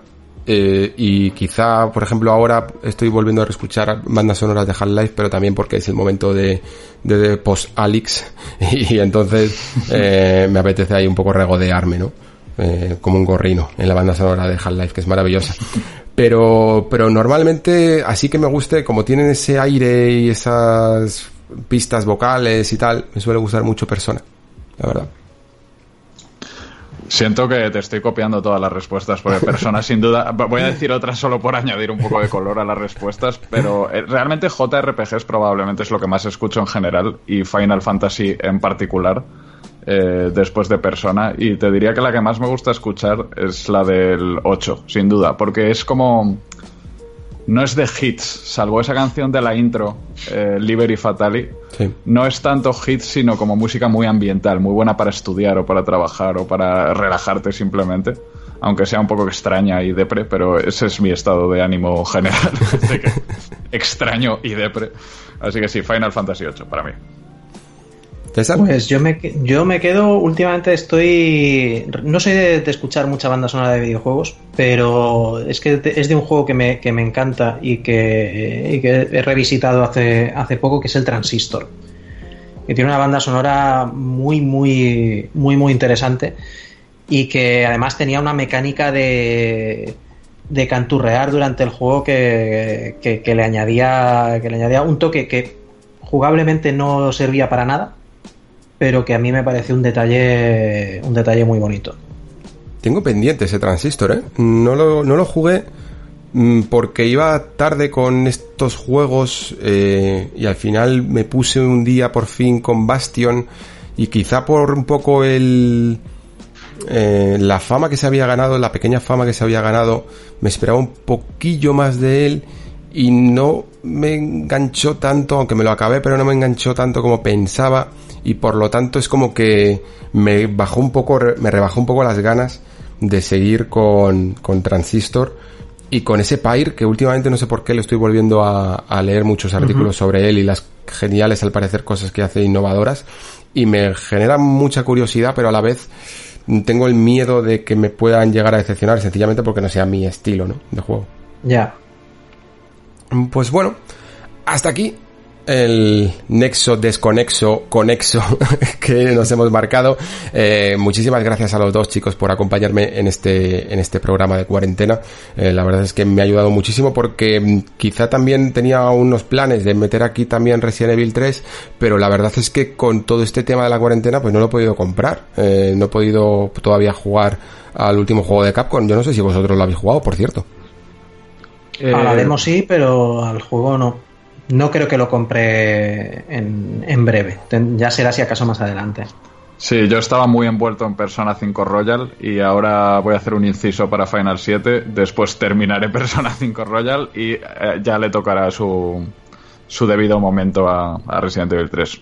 Pues sí, vamos a tener que eh, aparcarlo. Lamentablemente ha sufrido un poco todos los altercados de toda esta situación, pero os agradezco muchísimo en cualquier caso que, hayamos podido eh, sustituirlo por este programa un poco más de preguntas y respuestas, que la verdad es que tenía muchas ganas de, ver un poco cómo, qué cosillas nos preguntaban los amigos de la comunidad de Discord, y yo creo que ha quedado bastante entretenido. Así que muchísimas gracias, Lian. Un placer tenerte por aquí por primera vez en el Nexo y espero que no sea la última.